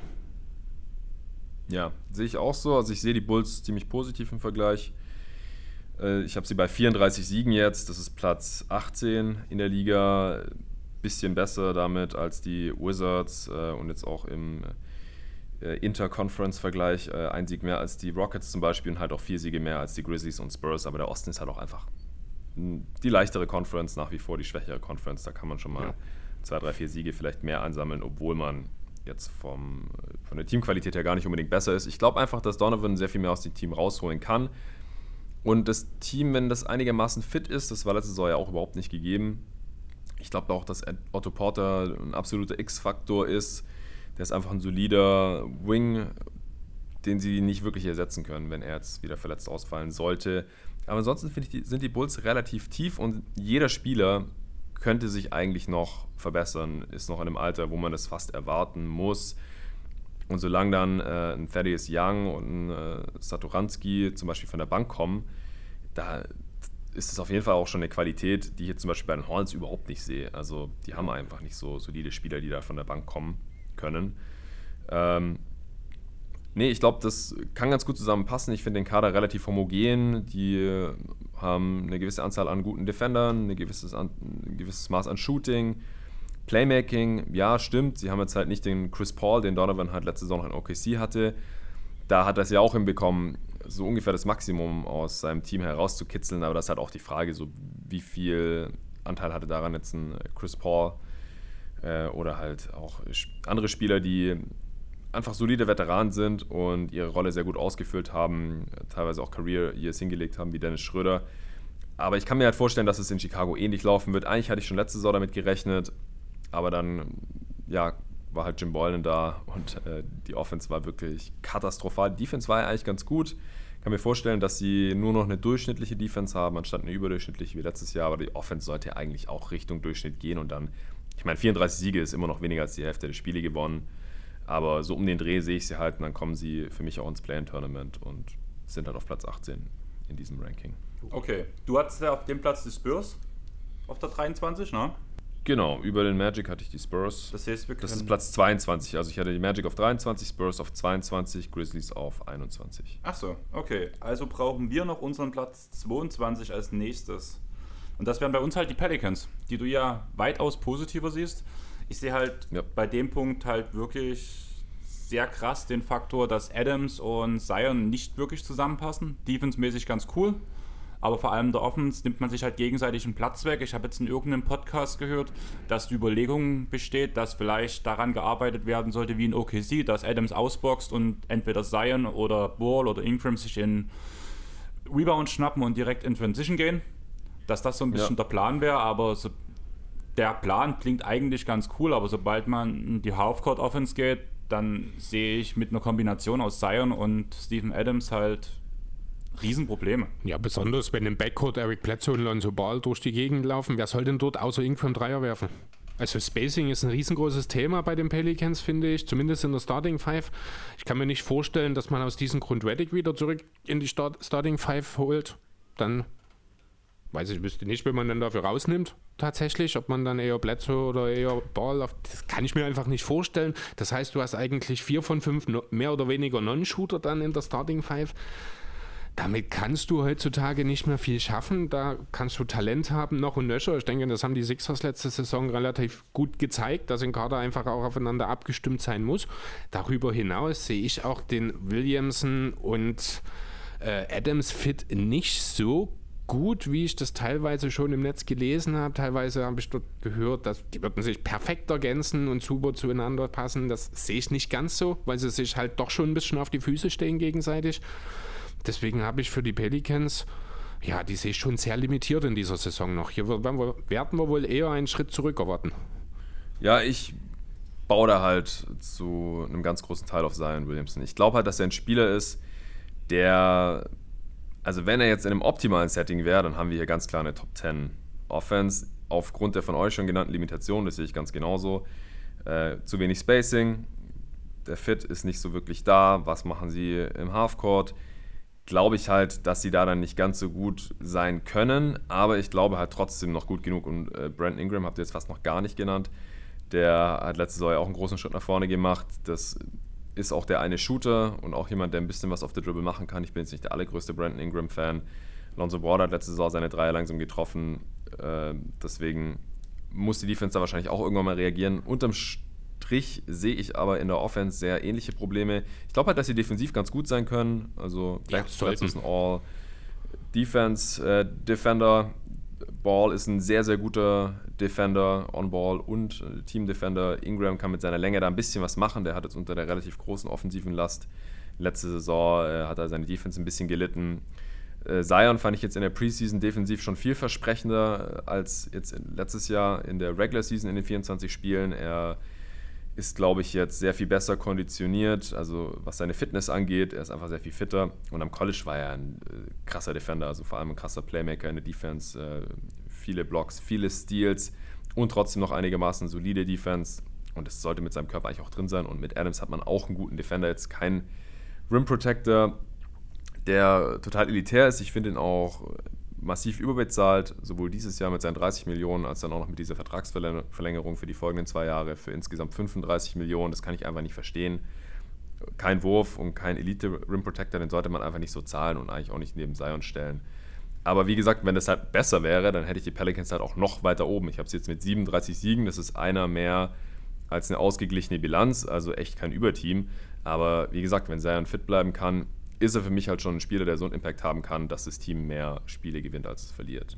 Kann man anders sehen. Ich verstehe euren, äh, eure Skeptik, aber ich habe sie jetzt halt schon deutlich über den Spurs zum Beispiel, über den Rockets mit den ganzen Fragezeichen und auch über den Grizzlies, bei denen ich eher einen Schritt nach hinten sehe weil sie einfach ein bisschen dünner sind äh, als letzte Saison. Jetzt haben sie Verletzungen mit Jackson Jr. und äh, Justice Winslow, die eigentlich starten sollten und eine große Rolle einnehmen sollten. Also da sehe ich die Pelicans dann schon deutlich besser, solange Zion halbwegs fit bleiben kann. Ähm, wie siehst du die Rolle von Jackson Hayes? Wird er getradet? Weil eigentlich hat man ihn ja nun direkt ja. Adams vor die Nase mich, gesetzt und eigentlich hat ja, er eine gute Saison ja. gespielt. Nee, ich fand die Saison nicht gut und ich glaube, die Pelicans haben einfach erkannt, dass er noch ein paar Jahre braucht. Und solange ist Adams jetzt noch da und ist auf jeden Fall ein solider Starter. Man weiß, was man von ihm bekommt. Er sollte jetzt nicht noch deutlich schlechter werden. Das sind jetzt noch so seine Prime-Jahre. Und Adams läuft ja dann auch aus jetzt nach der Extension, wenn äh, Jackson Hayes Rookie-Vertrag auch ausläuft. Und dann kann man sich halt überlegen, inwiefern hat er sich weiterentwickelt. Hat er vielleicht im letzten Jahr dann schon Adams den Starter-Spot abgenommen oder irgendwas? Oder kann man sich vorstellen, dass er jetzt der Langzeitstarter ist? Dann kann man ihn verlängern. Und wenn nicht, dann nicht. Also er wird jetzt einfach äh, eine Backup-Rolle innehaben. Er bringt einfach noch nicht das Spielverständnis mit, um bei einem Playoff-Team dauerhaft der Starter zu sein. Ich fand den Pick damals auch schon nicht toll, weil er ähnliche Probleme hat wie Adams. Er ist kein Shooter. Und defensiv hat, bringt er für mich jetzt auch nicht die Anlagen mit, so gut zu sein, dass man sagt, dann ist die Offense nicht so wichtig. Wir lassen ihn einfach spielen und dann ist die, die Defense schon mal safe. Äh, die Kombination gerade aus dem Pick Jackson Hayes letzten Sommer, jetzt der Trade für Steven Adams, das gefällt mir überhaupt nicht. Also da hätte man eher mal einen Trade für Miles Turner oder so anstreben sollen, meiner Meinung nach, der mhm. Richtung Stretch Room Protector geht. Oder wenn man sich jetzt einen älteren Spieler reinholen will, klar, Ibaka ist nochmal ein paar Jährchen älter als Adams, aber dann halt eher ihn bezahlen Vielleicht wollte er jetzt auch nur zu einem Contender gehen, wie bei den Clippers, damit er nochmal um Titel mitspielen kann. Aber man braucht eigentlich einen Spieler, der werfen kann, der Platz machen kann für Zion und den Ring beschützen kann. Und das sind halt eigentlich weder Adams noch, noch Hayes. Jo, jo gebe ich dir recht. Auf Platz 21 haben wir danach die Wolves stehen. Das hatten wir ja schon so ein bisschen ausgewertet, weil du sie ja später hattest. Du hattest ja. jetzt an Platz 21 die Grizzlies. Oder? Genau. Ja. ja. Grizzlies sehen wir zwei Plätze weiter oben. Klar, die Verletzung mhm. von Triple J tut erstmal weh. Die Frage ist, wie lange wird er wirklich ausfallen? Da habe ich noch gar nichts dazu gelesen. Die ersten Saisonwochen war mal die Aussage. Ob das nun dabei bleibt. Also ich glaube, mich würde es wundern, wenn er vor Februar zurückkommt und das ist halt schon sehr übel. Okay, das macht wirklich, das macht wirklich viel aus. Das wäre natürlich nochmal definitiv ein Downgrade. Genau, ich gucke gerade mal bei BKWF, ist die Verletzung mit. Ne, da ist sie gar nicht mit drin. Zumindest nicht mit gelistet. Ja, also wenn, wenn Jerry Jackson Jr. wirklich die ersten zwei, zweieinhalb Monate vielleicht tatsächlich ausfallen sollte, das tut natürlich weh. Gerade auch, ich weiß nicht, wie der Zeitplan für Winslow aussieht. Das ist ja nun so die 3-4-Kombination, die dann ja, gerade in Form von Winslow ja Moment auch im Playmaking ein bisschen entlasten soll, der die Flügel-Defense so ein bisschen verankern soll. Das tut schon weh. Jackson war überragend von draußen letztes Jahr mit seinem komischen Wurf, den er da hat, aber unglaublich effizient gemacht. Er ist ja im Grunde der ja. einzige hochprozentige äh, Dreierwerfer gewesen bei den Grizzlies, die als Team relativ schlecht abgeschnitten haben, äh, was die Dreier angeht. Gut, da kann man von Moment wahrscheinlich noch mal einen Sprung erwarten, noch mal einen Schritt weiter. Auch Brooks wird, denke ich, dort sich noch mal einen Schritt weit entwickeln können vielleicht. Ja, aber ansonsten, wer wird denn der Power Forward dann erstmal sein? Wird das Brandon Clark dann übernehmen, die Rolle? Ja, bestimmt. Ja, ne? Ja gut, der bringt ein ähnliches Skillset, würde ich sogar sagen, mit wie Triple J. Vielleicht, ein, ja, also nicht ganz auf dem Niveau, ein bisschen mehr Centerplay vielleicht an der Stelle noch, als es bei Jackson der Fall ist. Aber er hat halt nicht den Wurf. Ja. ja, also an guten Tagen kann er vielleicht auch mal, das hat er ja letzte Saison vereinzelt mal gezeigt, auch mal treffen, aber darauf kann man sich natürlich an der Stelle nicht verlassen. Das heißt, es ist weniger Platz für Moment. Äh, und damit wird sicherlich, ja, solange Triple J fehlt, der ein oder andere Sieg weniger dabei rauskommen. Das ist natürlich wahr. Man wird halt wieder die jungen Spieler versuchen zu testen, die man halt gezogen hat. So ein bisschen die Absatz Desmond Bain. Ja, der Tillman, ich weiß gar nicht, war das Second Rounder oder war das Guard? Ja, ja ne, genau. Ähm, Tilly. Tilly war der undrafted, genau. Mhm. Ja, genau. Also grundsätzlich, äh, ich glaube nicht, dass die Grizzlies mit den Playoffs was zu tun haben in dieser Saison. Auch hier geht es so ein bisschen ähnlich wie bei den Kings, nur auf einem, wie ich finde, etwas höheren Niveau einen Schritt zurück. Äh, mhm. Einfach für die, ja, für die Franchise wahrscheinlich einfach der beste Weg jetzt. Und natürlich wäre es auch letztes Jahr schön gewesen, wenn man die vier Playoff-Spiele hätte mitnehmen können. Äh, einfach der Erfahrung halber. Aber ich denke, ja, der Kern des Teams ist noch enorm jung. Da geht es jetzt noch nicht darum, dass man sofort äh, ja, gewinnen muss. Hier geht es jetzt wirklich noch darum, die jungen Spieler zu entwickeln. Vielleicht noch den einen oder anderen mhm. Rohdiamanten, wie es ein Desmond Bain eben sein kann, äh, noch zu entdecken, sage ich mal, und dann vielleicht nächstes Jahr, übernächstes Jahr versuchen, die Playoffs anzugreifen. Ja, das sehe ich ganz genauso. Also die Grizzlies äh, stehen jetzt nicht wirklich unter Zeitdruck. Das können sie sich mal noch leisten, nochmal so ein Übergangsjahr quasi. Jetzt spätestens durch die Verletzungen sollte das einigermaßen klar sein. Also ich glaube, man darf echt nicht unterschätzen, was Jaron Jackson Jr. da bringt als einer der wenigen Shooter im Team. Also der nimmt halt letzte Saison äh, über 10 Dreier von den Possessions genommen, also so viel wie Clay Thompson und davon 40% getroffen. Das ist unglaublich für, für einen Big, äh, auch sehr, sehr wertvoll. Und sie können es einfach überhaupt nicht ersetzen. Sie haben einfach viel zu wenig Shooting im Kader. Eigentlich muss Bane schon direkt eine riesige Rolle einnehmen, weil er äh, als Rookie, der jetzt reinkommt, einer der besten Shooter hier im Kader ist, äh, im, im Kader ist und das fehlt ihnen ansonsten einfach extrem. Und ich sehe halt auch, dass hier jetzt einige Teams im Westen an ihnen vorbeigezogen sind. Ich glaube, im allerbesten Fall, gerade wenn Morant jetzt da weitermacht, wo er in seiner Rookie-Saison aufgehört hat, dann können sie irgendwie ins Play-In-Tournament kommen. Das kann schon sein, dass sie äh, vor allem die Rockets hinter sich lassen. Äh, mit den Spurs habe ich ja, wie gesagt, gleich auf. Die können sie hinter sich lassen.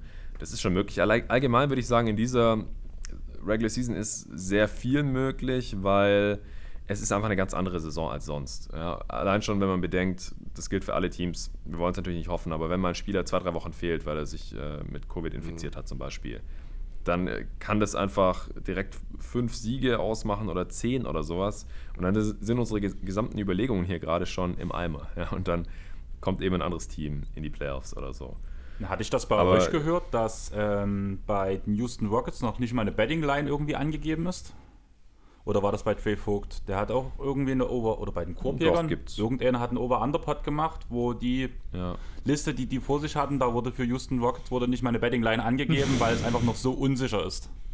Ja, es gibt Anbieter, denen ist es zu unsicher, aber es gibt eine Betting Line für Houston. Also 34,5 zum Beispiel habe ich gefunden. Mhm. Nicht bei jedem Anbieter, aber die existiert.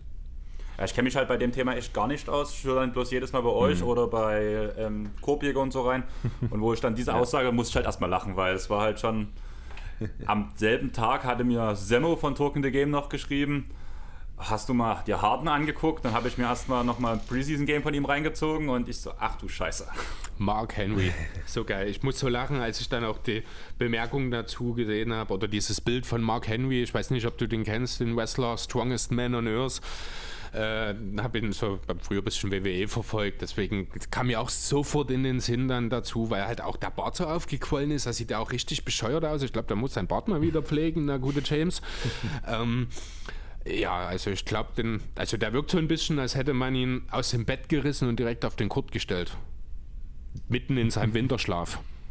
Aus dem Club, glaube ich, eher gerissen. Ja, oder aus dem Club, ja. Aber noch ein bisschen Tequila im Kopf.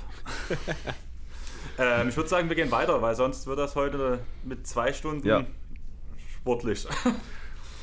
ähm, Wolves hatten wir ja jetzt schon auf der 21, da hattest du die Grizzlies, dann können wir weitergehen. Dann hatten wir die Spurs hier stehen, über die haben wir ja auch schon geredet, auf Platz 20. Wen hast du auf Platz 20? Da habe ich Washington. Die Washington Wizards. Ja. Ja, das ist für mich auch so eine große Frage, wie funktioniert Westbrook. Ich kann den Punkt komplett verstehen, da ist Chris eher noch ein Sympathisant als ich. Ja, definitiv. Also ist nicht schwer, mehr Sympathisant von Westbrook zu, sein, äh, zu sein als ich. Ich bin eher ein direkter Hater, muss man ganz ehrlich sagen. Mhm. Ich sehe halt, wo ja, also vor Jahren der Off äh, in der Regular Season sehe ich schon ein Upgrade durch Westbrook, einfach weil er schon ein paar Siege holen kann. Aber irgendwo sage ich mir halt auch, dass er ein Team halt im Großen und Ganzen halt schon schlechter macht. Und das ist halt so dieses, ja klar, wen hatte man letztes Jahr auf dem Point Guard? Ich Smith und was haben wir noch gesagt? Isaac Bonga hat ab und zu den Spielvertrag übernommen. Aber. Ja, Troy Brown. Troy Brown, genau. Aber wenn man dann Westbrook hinstellt, ist das halt eigentlich schon ein Upgrade. Aber die Frage nicht ist. Nicht eigentlich. Also, nicht eigentlich. Also, Westbrook ist äh, selbst in zwei Jahren wahrscheinlich noch ein deutliches Upgrade gegenüber ich Smith oder Troy Brown. Ähm, er wird in der Regular Season, da bin ich mir sicher, die Wizards die ja doch spürbar besser machen. Also spürbar im Sinne von wirklich ein paar Siege mehr. Ich sehe jetzt auch die Wizards durchaus als jemanden, die äh, mit Vorteil durch die Play-ins gehen können. Also durchaus als ja, fast schon mein Favoriten für Platz 7. Platz 7 oder 8 zumindest für die Play-ins ähm, weil eben Westbrook das Team besser macht, weil ich mir auch von den anderen Spielern im Kader noch mal einen Schritt erwarte, sei das ein Mo Wagner, der jetzt definitiv anfangen muss, sein Dreier zu treffen, äh, damit er seine Minuten in der Rotation bekommt, sei das ein Hashimura, von dem ich mir schon noch mal einen Schritt erwarte, ähm, dann kommt eben mit Danny Avdica nochmal ein Spieler dazu, der ein bisschen Playmaking vom Flügel noch dazu bringen kann, der wahrscheinlich ganz gut funktionieren kann in den Minuten, in denen Westbrook auf der Bank sitzt. Ähm, nebeneinander sehe ich durchaus ein bisschen Probleme mit dem Fit. Dazu hast du eben noch Bradley Beal als den klar besten Spieler im Kader. Und ich finde auch, vielleicht mit Ausnahme, nee, auch nicht mit Ausnahme, sondern auch inklusive Trey Young mit best, den besten Spieler der Teams im Osten, die um die Play-ins mitspielen?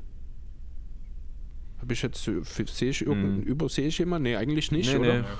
Nee. Äh, von daher, also die Wizards sehe ich auch in den Playoffs nächstes Jahr. Auch nach den Play-ins, das ist ein Team, das sich in den Play-ins durchsetzen wird, vermutlich, denke ich. Aber dann ist halt auch sehr schnell Schluss, weil das Westbrook das Team in den Playoffs nicht zwingend immer besser macht, wenn dann besser gameplant wird, alles, das ist klar. Aber für die Regular Season kann ich mir durchaus vorstellen, dass durch die Hereinnahme von Westbrook durchaus fünf bis sieben oder acht Siege mehr alleine dadurch schon drin sein können. Ja, eher fünf vielleicht als sieben ja. oder acht, aber. Ja, ich habe äh, sie interessanterweise genau mit fünf Siegen mehr als letzte Saison, also mit 33. Äh, nee, stimmt gar nicht. Sind 8 Siege mehr. Sie hätten 33 geholt. Ähm, auf 82 Siege expected wins. Ich bin in der Spalte verrutscht. Whatever. Ich habe sie bei 33. Ich stehe irgendwo dazwischen. Das ist Platz 10 im Osten, also Play in Tournament. Ich denke auch, dass Westbrook in der Regular Season ein Upgrade ist. Die Frage ist halt nur, wie, wie, wie gut ist dieses Upgrade? Also wie viel besser als letzte Saison kann er sie tatsächlich machen? Wie viel anders spielen sie als letzte Saison? Wie gut ist der Fit mit Bradley Beal? Ich habe in diesem Kader paar Fragezeichen bezüglich Shooting. Ich glaube, wenn Westbrook fit ist und er der einzige Non-Shooter ist in der Line-Up, dann haben wir ja schon gesehen in Houston, dann kann er noch sehr gut funktionieren. Ich hätte ihn jetzt letzte Saison nicht in einem All-NBA-Team drin gehabt. Deswegen äh, sehe ich ihn auch eher ein bisschen kritischer. Ich bin kein Riesenfan von seinem Game, aber ich glaube halt auch, dass er dieses Team eher ein bisschen besser machen kann. Die Frage ist halt nur, wie gesagt, wie gut. Ich sehe jetzt keine ausgeglichene Bilanz mit 33 Siegen, aber wie gesagt, ins Play-in-Tournament können sie schon kommen. Ich äh, habe große Fragezeichen bezüglich der Defense. Und wie gesagt, abseits von Biel und, und Bertans haben sie nicht so super viel Shooting im Kader und das braucht man dem Westbrook eigentlich unbedingt. Also egal, ob der jetzt ein Hachimura spielt, ein Afdija müsste auf einmal sehr viel besser treffen, als er es noch in Europa getan hat. Äh, Thomas Bryant äh, müsste genauso gut werfen wie in der Bubble und wahrscheinlich auch noch ein bisschen mehr. Die ganzen anderen Bigs, die haben eher keinen so soliden Wurf. Ja, Wagner also es, halt noch. Ich sehe es ein bisschen Aber schwierig. Ja, aber, Ja, aber der nimmt ja auch nicht Wagner viele Dreier. das, Also ja, der müsste also- einen Riesensprung machen, dass er da konstant aber verteidigt er wird. ist ja schon durchaus so ein bisschen als Stretch-Big in die Liga gekommen. Er hat es jetzt bisher noch nicht gezeigt, dass das bei den Lakers nicht funktioniert hat. Das ist die eine Sache jetzt in Washington. Ähm, muss einfach der nächste Schritt kommen. Er muss sich jetzt beweisen, dass er eben als dieser Stretch-Big seine Rolle in der Liga finden kann. Ansonsten wird es auch äh, in Washington schnell dunkel, weil eben mit Bryant, mit Hachimura, auch ein Afdija, der denke ich potenziell auch, ja, wahrscheinlich eher mehr auf die vier gehört. Also ich sehe da auch Probleme im Zusammenspiel zwischen Hashimura und Avdija, ehrlich gesagt, perspektivisch, weil die sich doch an der einen oder anderen Stelle ein bisschen überschneiden. Ähm, Ja, aber auf Wagner, wie gesagt, also er muss jetzt, sein Dreier muss jetzt kommen. Das ist der Skill, der ihn letzten Endes wahrscheinlich, wenn er denn kommt, langfristig in der Liga halten kann. Ja, auf jeden Fall. Genau. Er hat bisher nicht mal 30% seiner Dreier getroffen. Also den respektiert er Stand heute niemand. Ja. Das äh, muss deutlich nach oben kommen. Und man darf Robin Lopez nicht vergessen, den hat man jetzt 7 Millionen gezahlt. Den, das gibt man ihm ja auch nicht, um ihn da nicht spielen zu lassen. Also ich denke, man braucht ihn als Defensivanker eigentlich. Genau, Big Man Defense fehlt halt bisher vor ihm Ja. komplett. Genau, genau. Das Allein Ding ist deswegen nochmal wird auf er eigentlich schon spielen. zurückzukommen, was du gerade gesagt hast, Chris. Das ist halt, du hast gesagt, bei den Lakers war es logisch. In, in der Lakers-Saison hat er genauso viel Dreier pro Spiel genommen wie bei Washington. In weniger Spielzeit, ja, weil er halt das Team, er hat halt dort das bessere Team um sich. Nee, was Ja, besser. aber warum macht er denn genau eins zu eins die gleichen Abschlüsse? Von der Dreierlinie, das Volumen. Dies, Äh, ja, dieselbe Anzahl, dieselbe aber es sind nie dieselben Abschlüsse. Also ich bin mir ziemlich sicher, dass die Abschlüsse bei den Lakers schon ein bisschen besser aussahen, weil du eben beispielsweise mit einem Lonzo Ball dort gespielt hast, der dich einsetzen kann. Wie gesagt, der beste Playmaker der Wizards war ich Smith letztes Jahr. Ja, du hast noch Spiel, der auch seine Mitspieler einsetzen ja, kann. aber und dann halt dazu noch, abgesehen von Bertans und eben Biel, nicht wirklich viel Platz, äh, was dann ja auch wieder dazu führt, dass dann eben ein Wagner äh, ein bisschen besser auch verteidigt werden kann. Dazu, wie gesagt, eben fällt der Wurf, generell auch der offene Wurf aktuell noch nicht wirklich. Ähm, das ist einfach das, was kommen muss. Ansonsten kann ich mir durchaus vorstellen, dass vielleicht Moritz Wagner nicht mehr allzu lange auch in Übersee ist und vielleicht doch eher sein Glück dann in Europa suchen wird. Nach seinem, ich weiß nicht, ist das jetzt noch ein oder sind es noch zwei Jahre, die er jetzt Vertrag hat? Er müsste ins letzte Jahr gehen jetzt auch, oder? Er hat noch zwei Jahre Rookie-Vertrag, sofern die Option für das vierte Jahr äh, gezogen wird oder schon gezogen wurde. Das weiß ich jetzt gar nicht auswendig. Okay. Ja. Also unterm Strich hat er in LA deutlich mehr Dreier genommen, auf 100 Possessions gerechnet. Also die, die ganzen Zahlen sind jetzt nicht so wirklich vergleichbar, weil er in Washington halt fast doppelt so viel gespielt hat. Aber halt trotzdem in Anführungsstrichen nur 1,8 Dreier pro Spiel genommen hat. Das heißt, in LA hat er halt in, in weniger Spielzeit quasi doppelt so viele Dreier genommen, umgerechnet. Aber unterm Strich getroffen hat er sie nicht, egal ob er jetzt 8 auf 100 Possessions oder nur 5 auf 100 Possessions genommen hat. Und das muss sich halt ändern. Würden wir weiter auf Platz 19 springen? Da hast du die. Äh, jetzt kommen die Houston Rockets bei mir. Okay, wir haben die Grizzlies, über die haben wir ja schon geredet, deswegen können wir uns jetzt ja direkt auf Fett haben nochmal einschießen, würde ich sagen. Das wäre nun mein zweiter Hassspieler in der Liga, von daher, den respektiere ich aber zumindest. Dann waren die Rockets letzte Saison ein absolutes Hass. Ja, das war übelst schön, weil auf immer meine zwei, also die zwei schlimmsten Spieler für mich waren in einem Team. Auf einmal konnte ich OKC-Fan ja. sein, auch mit SGA, weil ist ja nur ein Clippers-Pick gewesen. Clippers mein Lieblingsteam. Von daher war es dann auch schön, wieder mehr OKC zu gucken, weil ich mir Westbrook nicht mehr angucken musste.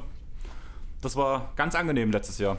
es gab nur ein Team, was ich nicht gucken musste, beziehungsweise wenn dann irgendwie, um es zu gucken, in der Hoffnung, dass sie verlieren. Von daher war das sehr schön. Ja, aber Houston, ja. Ähm, der MIP-Kandidat schlechthin? Oder was sagt ihr mit Christian Wood? Möglich.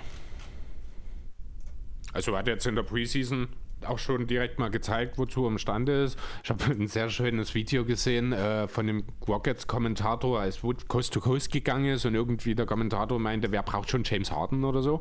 Und fand ich auch sehr schön, als ich das gesehen habe. Ähm, ja, er wird definitiv einer der Frontrunner wahrscheinlich sein, Christian Wood, was die Most Improved Sache angeht. Weil halt, ja, ich glaube, er ist so ein bisschen die Perso der personifizierte Late-Blume, oder? Wie alt ist er jetzt mittlerweile? Du hast es gerade offen. Christian ja, Wood. 95, 95er Baujahr. Ja, 25 mittlerweile. War schon in Philly, ne? Er war schon in Philly, er war schon in, äh, Charlotte, ich glaube. Aber er hat es halt nie irgendwo. Er hat so ein bisschen. In, oder New Orleans war es nicht in Charlotte, genau. Milwaukee. Beides, beides, auch. Ja, ja, stimmt. Ja. ja, aber geschafft hat er es letzten Schon viel Endes. rumgekommen. Mhm. Jo, genau. 62 Spiele hat er für die Pistons gemacht. So viel hat er für die vier Teams vorher insgesamt nicht gemacht. Mhm. 17, 13, 13, 8. Kommt ja, ungefähr, ungefähr hin. Ne? Jedenfalls. Und jetzt, ja, auf einmal funktioniert es und dann hat er eben, ja, ist jetzt durchaus ein 20 und 10 Kandidat. Hängt natürlich auch vieles davon ab, wie die Rockets am Ende wirklich aussehen werden. Ich weiß auch nicht genau, wie das Ganze mit Boogie Cousins zusammen funktionieren soll. Ob die sich, ja, werden wahrscheinlich nicht so viel Zeit gemeinsam auf dem Platz verbringen, auch wenn sie durchaus offensiv zumindest sich ergänzen würden, weil sie beide in gewissermaßen einen Dreier mitbringen, auch wenn der bei beiden jetzt nicht super sicher ist. Ähm, ja, mit Wall hat er natürlich auch einen Point Guard an seiner Seite, der ihn einzusetzen weiß. Auch mit Harden hat er den durchaus, auch wenn Harden wahrscheinlich die Saison nicht in Houston beenden wird. Ja, wir haben die Rockets auf 15. Das ist mir so im Nachhinein erst aufgefallen, dass wir die genau in die Mitte gesetzt haben. Wahrscheinlich, weil wir genau gar nicht wissen, was wir mit denen so richtig anfangen können. Wenn ja. Harden da bleibt und motiviert ist, sind die Rockets durchaus ein Team, das in die Playoffs kommen kann. Wenn man aber mhm. doch noch Harden abgibt, was realistischer ist, ja, dann, sind, dann ist Platz 10 wahrscheinlich dann auf einmal das höchste der Gefühle. Aber dann muss eben auch Wall fit sein, dann muss Wood wirklich eine Most Improved Saison spielen, dann müssen alle anderen funktionieren. Gordon muss wieder das Niveau von der vor vorherangegangenen Saison erreichen. Äh, PJ Tucker sollte mal wieder lächeln. Und ja, aber insgesamt ist halt wirklich. Ja, gut, man hat Kenyon Martin Jr. gedraftet, also ist eigentlich alles gut in Houston. ja, genau. Ja, also ich sehe schon auch die Upside, keine Frage. Also das Talent hatten Wall und Cousins ja auch immer und jetzt spielen sie endlich mal wieder zusammen nach dem College. Aber sie hatten halt echt üble Verletzungen, beide Achillessehnenriss, beide mit Knieverletzungen in der Vergangenheit. Also da äh, muss man jetzt mal noch abwarten, was die in der 72 Spiele-Saison noch zeigen können und dann halt diese ganzen harten Situationen. Also klar, sie können in die Playoffs kommen, keine Frage ich glaube, wenn alles perfekt läuft, können die im Westen vielleicht sogar um Heimrecht mitspielen. Also dazu haben sie schon äh, das Talent. Der Kader ist wahrscheinlich talentierter als letzte Saison. Man muss halt gucken, wie das jetzt alles zusammenläuft. Äh, neues System, auch neuer Coach. Was ich grundsätzlich jetzt gar nicht für so schlecht halte, aber eher in Bezug auf die Playoffs eigentlich. Also für die Regular Season war halt das letztjährige System eigentlich äh, optimal oder gerade auch in den vorherigen Jahren dann ohne Westbrook, nur mit Harden, vor allem mit Chris Paul dann noch. Das ist jetzt alles Vergangenheit. Ich habe halt im Westen jetzt äh, noch so viele Teams gefunden, die, die ich, oder allgemein in der gesamten Liga, ja, wo ich weniger Fragezeichen habe, einfach als bei den Rockets, wo ich mir sicherer bin, dass sie besser werden. Und deswegen habe ich halt die Rockets hier auf Platz 19 und im Westen ist das Platz 10, glaube ich. Jo, wir hatten ja auch schon an dem, bei dem Thema diskutiert, geredet. Genau. Ich hatte sie ja zwei Plätze weiter hinten in meiner persönlichen Liste. Ich hatte sie auf Platz 17. Einfach, weil selbst wenn Harden bleibt für mich und jetzt auch noch mit der PG Tucker-Situation, die Stimmung im Team ist so schlecht, mit Silas als neuen Trainer so in so eine Situation reingesetzt zu werden, ist das blanke Grauen. Ist übel, ja. Dass der Junge kann ihm echt bloß leid tun und alleine wegen Er hat sich doch dafür beworben. Ja, aber da wusste er das ja noch nicht, dass Harden und Westbrook weg wollen. Ja gut, also die Spatzen haben es ja schon vorher von den Dashern gepfiffen. Ne, als dann Tony ging, als Moe ging, hat man schon so, hat sich schon relativ schnell dann in Houston, äh, ja, ich nenne es mal Aufbruchsstimmung, auch wenn es der falsche Begriff ist, so ein bisschen negative Aufbruchsstimmung vielleicht so ja, aufgetan. Äh, man hat ja dann auch, und das kann ich tatsächlich nicht verstehen, warum man diesen Schnellschuss getätigt hat und Covington so früh abgegeben hat. Weil ich finde, der hätte durchaus mit diesem Team, auch mit oder ohne Harden, sage ich mal, mit Covington in diesem Team, wären die Playoffs safe. Würde ich behaupten. Ja, ich weiß halt nicht, ob sie, also sie wollen ja jetzt äh, größer spielen, ja. Wood soll starten. Das heißt, äh, Covington und Tucker hätten beide eins runterrutschen müssen. Und äh, wahrscheinlich mussten sie sich dann halt auch aus finanziellen Gründen für einen von beiden entscheiden. Und ich denke, dass Covington gerade den höheren Trade-Wert hat. Das sicherlich, ja. Und ich, ich finde es auch interessant, dass er immer wieder getradet wird. Da wird ja schon sehr viel rumgereicht jetzt zuletzt in der Liga, obwohl jedes Team ihn anscheinend will. Wahrscheinlich also, ist das der Grund. Also ich glaube, das ist weniger die Tatsache, dass man ihn nicht mehr ja. will, sondern einfach, dass man kriegt ihn jederzeit los. Genau. Ist, ja? Richtig, genau. Also man hat jetzt Picks hier bekommen. Also es ist, glaube ich, so eine Kombination aus, ja, wir wissen jetzt nicht, ob wir nächste Saison eh um die Titel mitspielen können mit dieser aktuellen Situation. Wir müssen Geld sparen, einfach weil das Team Vertreter gehört und er ein Geizhals ist, beziehungsweise einfach nicht so viel Kohle hat oder dafür ausgeben will. Er will Plus machen. Und äh, dass man dann jetzt halt auch noch Picks dazu bekommen hat, äh, dafür bekommen hat, äh, das ist halt schon so eine leichte Ausrichtung aus die Zukunft. Also ich denke, das ist eine Kombination aus diesen drei Faktoren gewesen und dass man Covington dann halt eher losbekommen als Tucker, genau. Ja, bei dem Punkto Geld hätte ich halt gesagt, das wäre für mich nicht so der erste Grund gewesen. Ich sehe auch eher diese Picks und dass man halt schon diesen Umbruch komplett starten wollte, aber jetzt nicht das zurückbekommt, was man eigentlich wollte. Weil sonst, wenn es wirklich um das Thema Geld wäre, dann wäre nicht dieser Unmut um PJ Tucker derzeit gerade. Dass man ja ihm gar keinen Vertrag anbietet. Er hat ja sich beschwert, dass wegen einer Vertragsverlängerung die Gespräche komplett ausgesetzt wurden, er vor die Tür gesetzt wurde, blöde gesagt, einfach weil man mit ihm über dieses Thema nicht reden möchte. Nee, ist schon alles sehr wild da in Houston. Und für mich sieht es dann halt auch eher leider nicht nach Playoffs aus. Und deswegen habe ich sie halt so weit unten. Wir haben dann auf Platz 18 die Wizards stehen. Dort steht bei dir.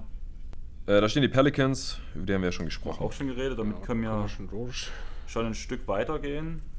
Damit kommen wir danach bei uns auf Platz 17 zu Atlanta. Da habe ich jetzt die Indiana Pacers, beziehungsweise ist meinem Platz 18. Also wir haben jetzt kein Team bei mir ausgelassen, aber wir sind jetzt bei mir äh, erst bei Platz 18. Da ist Indiana. Okay, Wo hast du dann die Pelicans? Die Pelicans sind auf 19, auf 20 Chicago, 21 Houston, 22 Washington, 23 Memphis. Da bin ich ja. irgendwo in meiner Liste durcheinander gekommen. Ja, irgendwie. Aber wir kommen ja durcheinander. Äh, wir kommen ja durch. Ja. Bei uns fehlt keine Analyse bis jetzt. Das heißt, wir reden ja, bei mir auch nicht als erstes über die. Was hast du jetzt gesagt? Welche war bei dir Platz 18? Indiana Pacers habe ich jetzt. Über die Pacers. Die sind ja. bei uns im Endeffekt auf Platz 16 gelandet, also auch nicht so weit von dir weg. Nö. Weil bei uns war die Argumentation, wenn Oladipo zurückkommt, ist auf jeden Fall erstmal ein Upgrade. Weil die offensive Last, die er schultern kann, schon enorm ist. Auch wenn er nicht auf die Leistung seiner ersten Pacers-Jahre zurückkommt. Klar ist verletzungsanfällig, Brockton ist verletzungsanfällig. Diese Situation um Miles Turner wurde immer noch nicht behoben. Sabonis hat Riesenschritte nach vorn gemacht. Und ja, das. TJ Warren ist gerade noch draußen. Das ist halt das, was mir Sorgen macht, warum ich sie jetzt auch nur in Anführungsstrichen auf Platz 8 im Osten habe und die ganzen angesprochenen Punkte von dir. Und bei Oladipo ist halt auch die Frage. Also defensiv äh, ist er ja schon einigermaßen auf der Höhe, aber offensiv sieht es bisher ziemlich katastrophal aus. Also ich glaube nicht, dass er da safe ein Upgrade sein wird. Über die gesamte Saison kann sein, dass es wieder kommt. Aber das sind so die Hauptgründe, wieso ich sie jetzt nur auf Platz 8 und auch nur bei 38 Siegen habe, was ja schon deutlich schlechter wäre als in der vergangenen Saison. Obwohl ich den Coach wahrscheinlich besser finde, Aber wie gesagt, bei den Spielern gibt es halt so viele Fragezeichen bezüglich, äh, wie, wie fit sind die und dann diese Turner-Geschichte. Deswegen habe ich sie hier. Ja, genau. Also die Pacers sind tatsächlich so ein bisschen, ja, fühlen sich fast so ein bisschen wie eine Light-Version der Rockets an, was das angeht. Neuer Coach. Das Team ist eigentlich nicht besonders neu. Das die sind ja. letztes Jahr relativ gut. Ich weiß gar nicht, sind es am Ende Vierter oder Fünfter gewesen? Vierter sogar, haben sogar Heimrecht letztes Jahr gehabt in den Playoffs in der ersten Runde. Äh, ich finde, da haben sie ein bisschen überperformt. Gerade ja. dann, wenn man an TJ One in der Bubble denkt. Andererseits, wie gesagt, denke ich schon, dass äh, ein fitter Oladipo den Pacers wirklich nochmal einen Schritt weiterhelfen kann, wo gerade eben ein Warren oder auch äh, ein Malcolm Procton äh, als Komplementärspieler beziehungsweise auch ein Lamp, äh, die können durchaus davon profitieren, wenn ein fitter Oladipo wieder den Großteil der Aufmerksamkeit der gegnerischen Defense auf sich zieht. Genauso ein Turner, den hat sie ja vorhin schon mal so ein bisschen äh, ja, als Stretch-Center bezeichnet, auch wenn er ein bisschen zögerlich ist, was die Würfe an sich angeht. Ich muss auch ganz ehrlich sagen, ich finde den Fit zwischen Sabonis und Turner theoretisch gar nicht so doof. Eigentlich ergänzen die sich ja. gut. du hast einen defensiv starken Center, der den Dreier werfen kann in Turner. Auf der anderen Seite hast du dann daneben eben einen defensiv nicht ganz so guten, aber gerade im Post unheimlich versierten Spieler, einen unglaublich intelligenten Spieler, der jetzt trotzdem nicht unbedingt übermäßig negativ auffällt in der Defense. Eigentlich ist das ein toller Fit zwischen den beiden. Ähm, dann noch dazu eben in, ich weiß nicht, ja, wahrscheinlich eben Warren Brockton und Oladipo in der Starting Five. Wenn alles wirklich gut läuft, wenn die fit bleiben, wenn Oladipo einigermaßen wieder das Niveau von vor seiner Verletzung erreicht, sind die Pacers für mich ein ganz klares Playoff-Team. Ich würde sagen aber, dass Depot nicht seine, sein Potenzial von vor der Verletzung wieder erreichen wird. Er wird in die Nähe kommen, aber das nochmal zu replizieren, sehe ich eigentlich fast als unmöglich an, muss ich ganz ehrlich sagen. Das war damals schon ein Ausreißer nach oben. Ja, es reicht ja im Endeffekt. Er muss ja jetzt keine 25 Punkte auflegen, aber wenn er es im Endeffekt schafft, sich, ja, ich sag mal, als zweite Option in der Offensive zu etablieren, effiziente 20 Punkte, Dazu noch, ja, wozu ist er Lage, in der Lage 4 und 4 dazu, gute Defense. Ich denke, das ist am Endeffekt, reicht das schon, um den Pacers nochmal den entscheidenden Schritt nochmal nach vorn. Wie gesagt, letztes Jahr haben sie überperformt mit einem fitten Depot, der ja ungefähr das bringt, was ich gerade abgerissen habe. Finde ich, sind sie auf dem Niveau, auf dem sie letztes Jahr ohnehin schon gespielt haben. Ähm, und dann, ja, also ich kann eigentlich jetzt mal Verletzungen außen vor mir kein Szenario vorstellen, wo die Pacers nicht in die Playoffs kommen. Also ich sehe sie auch nicht zwingend in den Play-Ins, sondern schon auch unter den Top 6 unter Umständen sogar. Ja, also die Upside sehe ich schon auch, aber die Verletzungen, die kann man halt nicht außen vor lassen, weil sie halt schon da sind. Also Warren wird vielleicht nächste Woche spielen, aber dieses Plantar Fasciitis ist einfach eine tückische Verletzung, die sich über die gesamte Saison hinziehen kann. Das haben wir leider schon in der Vergangenheit gesehen. Jeremy Lamb fällt jetzt erstmal noch aus. Also, und Turner ist irgendwie jetzt auch gerade noch Day-to-Day. -Day. Ich glaube, wo ich dir noch zustimmen muss, ist, dass Turner eigentlich sehr gut passt vom Spielertyp her. Und ich kann mir auch sehr gut vorstellen, dass jetzt unter Coach Björkgren äh, endlich mal anfängt, mehr Dreier zu nehmen, die vielleicht dann auch besser trifft, wenn er sie mit mehr Selbstvertrauen nimmt. Allgemein werden die Pacers wahrscheinlich mehr Dreier nehmen als noch unter Nate McMillan. Ja, das war also ich sehe da schon, schon auch haben. Luft nach oben. Bei Oladipo ist halt, ich glaube, wenn er sich nicht verletzt hätte, dann würde der immer noch auf dem Niveau zocken. Das habe ich jetzt echt nicht als Fluky gesehen, sondern das war, glaube ich, schon eine echte Entwicklung. Aber er hatte halt diese Verletzung und die ist jetzt fast zwei Jahre her. Und er sieht offensiv immer noch nicht aus wie der Alte. Deswegen habe ich da schon sehr, sehr große Fragezeichen. Also ich habe sie trotzdem noch mehr Spiele gewinnen als verlieren, habe sie trotzdem noch auf Platz 8 hier im Osten. Sie können besser sein als letzte Saison, aber bei den anderen Teams, die ich jetzt hier vorhin habe, da bin ich mir da ein bisschen sicherer. Okay, wie bei uns schon angesprochen, Platz 8 bei uns im Osten sind äh, die Atlanta Hawks insgesamt auf Platz 17. Ein ja, die habe ich auch auf habe ich auf 17, aber dann auf 7 im Osten. Genau, also bei uns danach ja, das halt sind, das sind die Rockets, die wir dann noch davor haben. Mhm. Da kommt der Ausgleich dann, ja. Genau, und Indiana wäre danach bei uns halt Platz 7. Ähm, ja, Atlanta, extrem gut aufgebaut. ich frage mich halt wirklich, was mit Collins passiert. Einfach weil ich mhm. am Anfang schon dachte, mit der Unterzeichnung von Gallo, dass im Endeffekt Gallo die drei starten soll, beziehungsweise die vier. Die drei wäre eigentlich defensemäßig viel zu langsam. Aber angeblich soll er ja wirklich so als Sixth Man arbeiten und da finde ich seine Rolle schon ziemlich passend Geil. und interessant, vor allem, muss ich sagen. Ja. Es vor allem danach ergibt Tiefe. Es, ja, das gefällt mir auch sehr gut. Hm, ich hätte nicht gedacht, dass er mit diesem Vertrag halt wirklich von der Bank kommt, muss ich sagen. Also das ist für mich so ein bisschen so. Ja, vielleicht war das ja gerade der Deal. Ja. Man sagt, okay, du kriegst 20 Millionen, ein bisschen mehr, als du vielleicht wert bist oder woanders bekommst, aber dafür kommst du halt von der Bank und vielleicht kommt ja sogar noch Bogdanovic von der Bank, das haben wir in der Preseason jetzt auch schon gesehen. Und dann hätten die halt direkt ein sehr offensiv potentes äh, Bench-Line-Up und die Starting Five, die wird ja selbst ohne die beiden offensiv sehr, sehr gut sein. Allein schon durch Trey Young und äh, John Collins, der dieses Jahr hoffentlich nicht wieder 25 Spiele suspendiert wird. Capella als Rollman, den haben wir auch noch kein einziges Spiel im Trikot der Hawks gesehen gehabt, weil der nach dem Trade ja gar nicht mehr gespielt hatte. Der sollte Defense direkt ankern können. Dahinter mit Okongwu direkt ein äh, Rookie, der, der defensiv auch schon ein Plus sein sollte. Also allgemein finde ich das einen sehr, sehr runden Kader, noch diese ganzen jungen Spieler da auf dem Flügel. Hunter, Hörter, Radish, mit äh, Chris Dunn noch einen sehr guten On-Ball-Defender reingeholt, der, falls es mit Trae Young dann gar nicht mehr geht, defensiv, dass der dann da auf die besseren gegnerischen Guards abgestellt werden kann. Schon ein sehr, sehr tiefes und solide zusammengestelltes Team, sieht sehr homogen aus für mich und deswegen habe ich sie sogar mit einem Sieg mehr als die Pacers. Ja, du hast es eigentlich schon sehr gut zusammengefasst.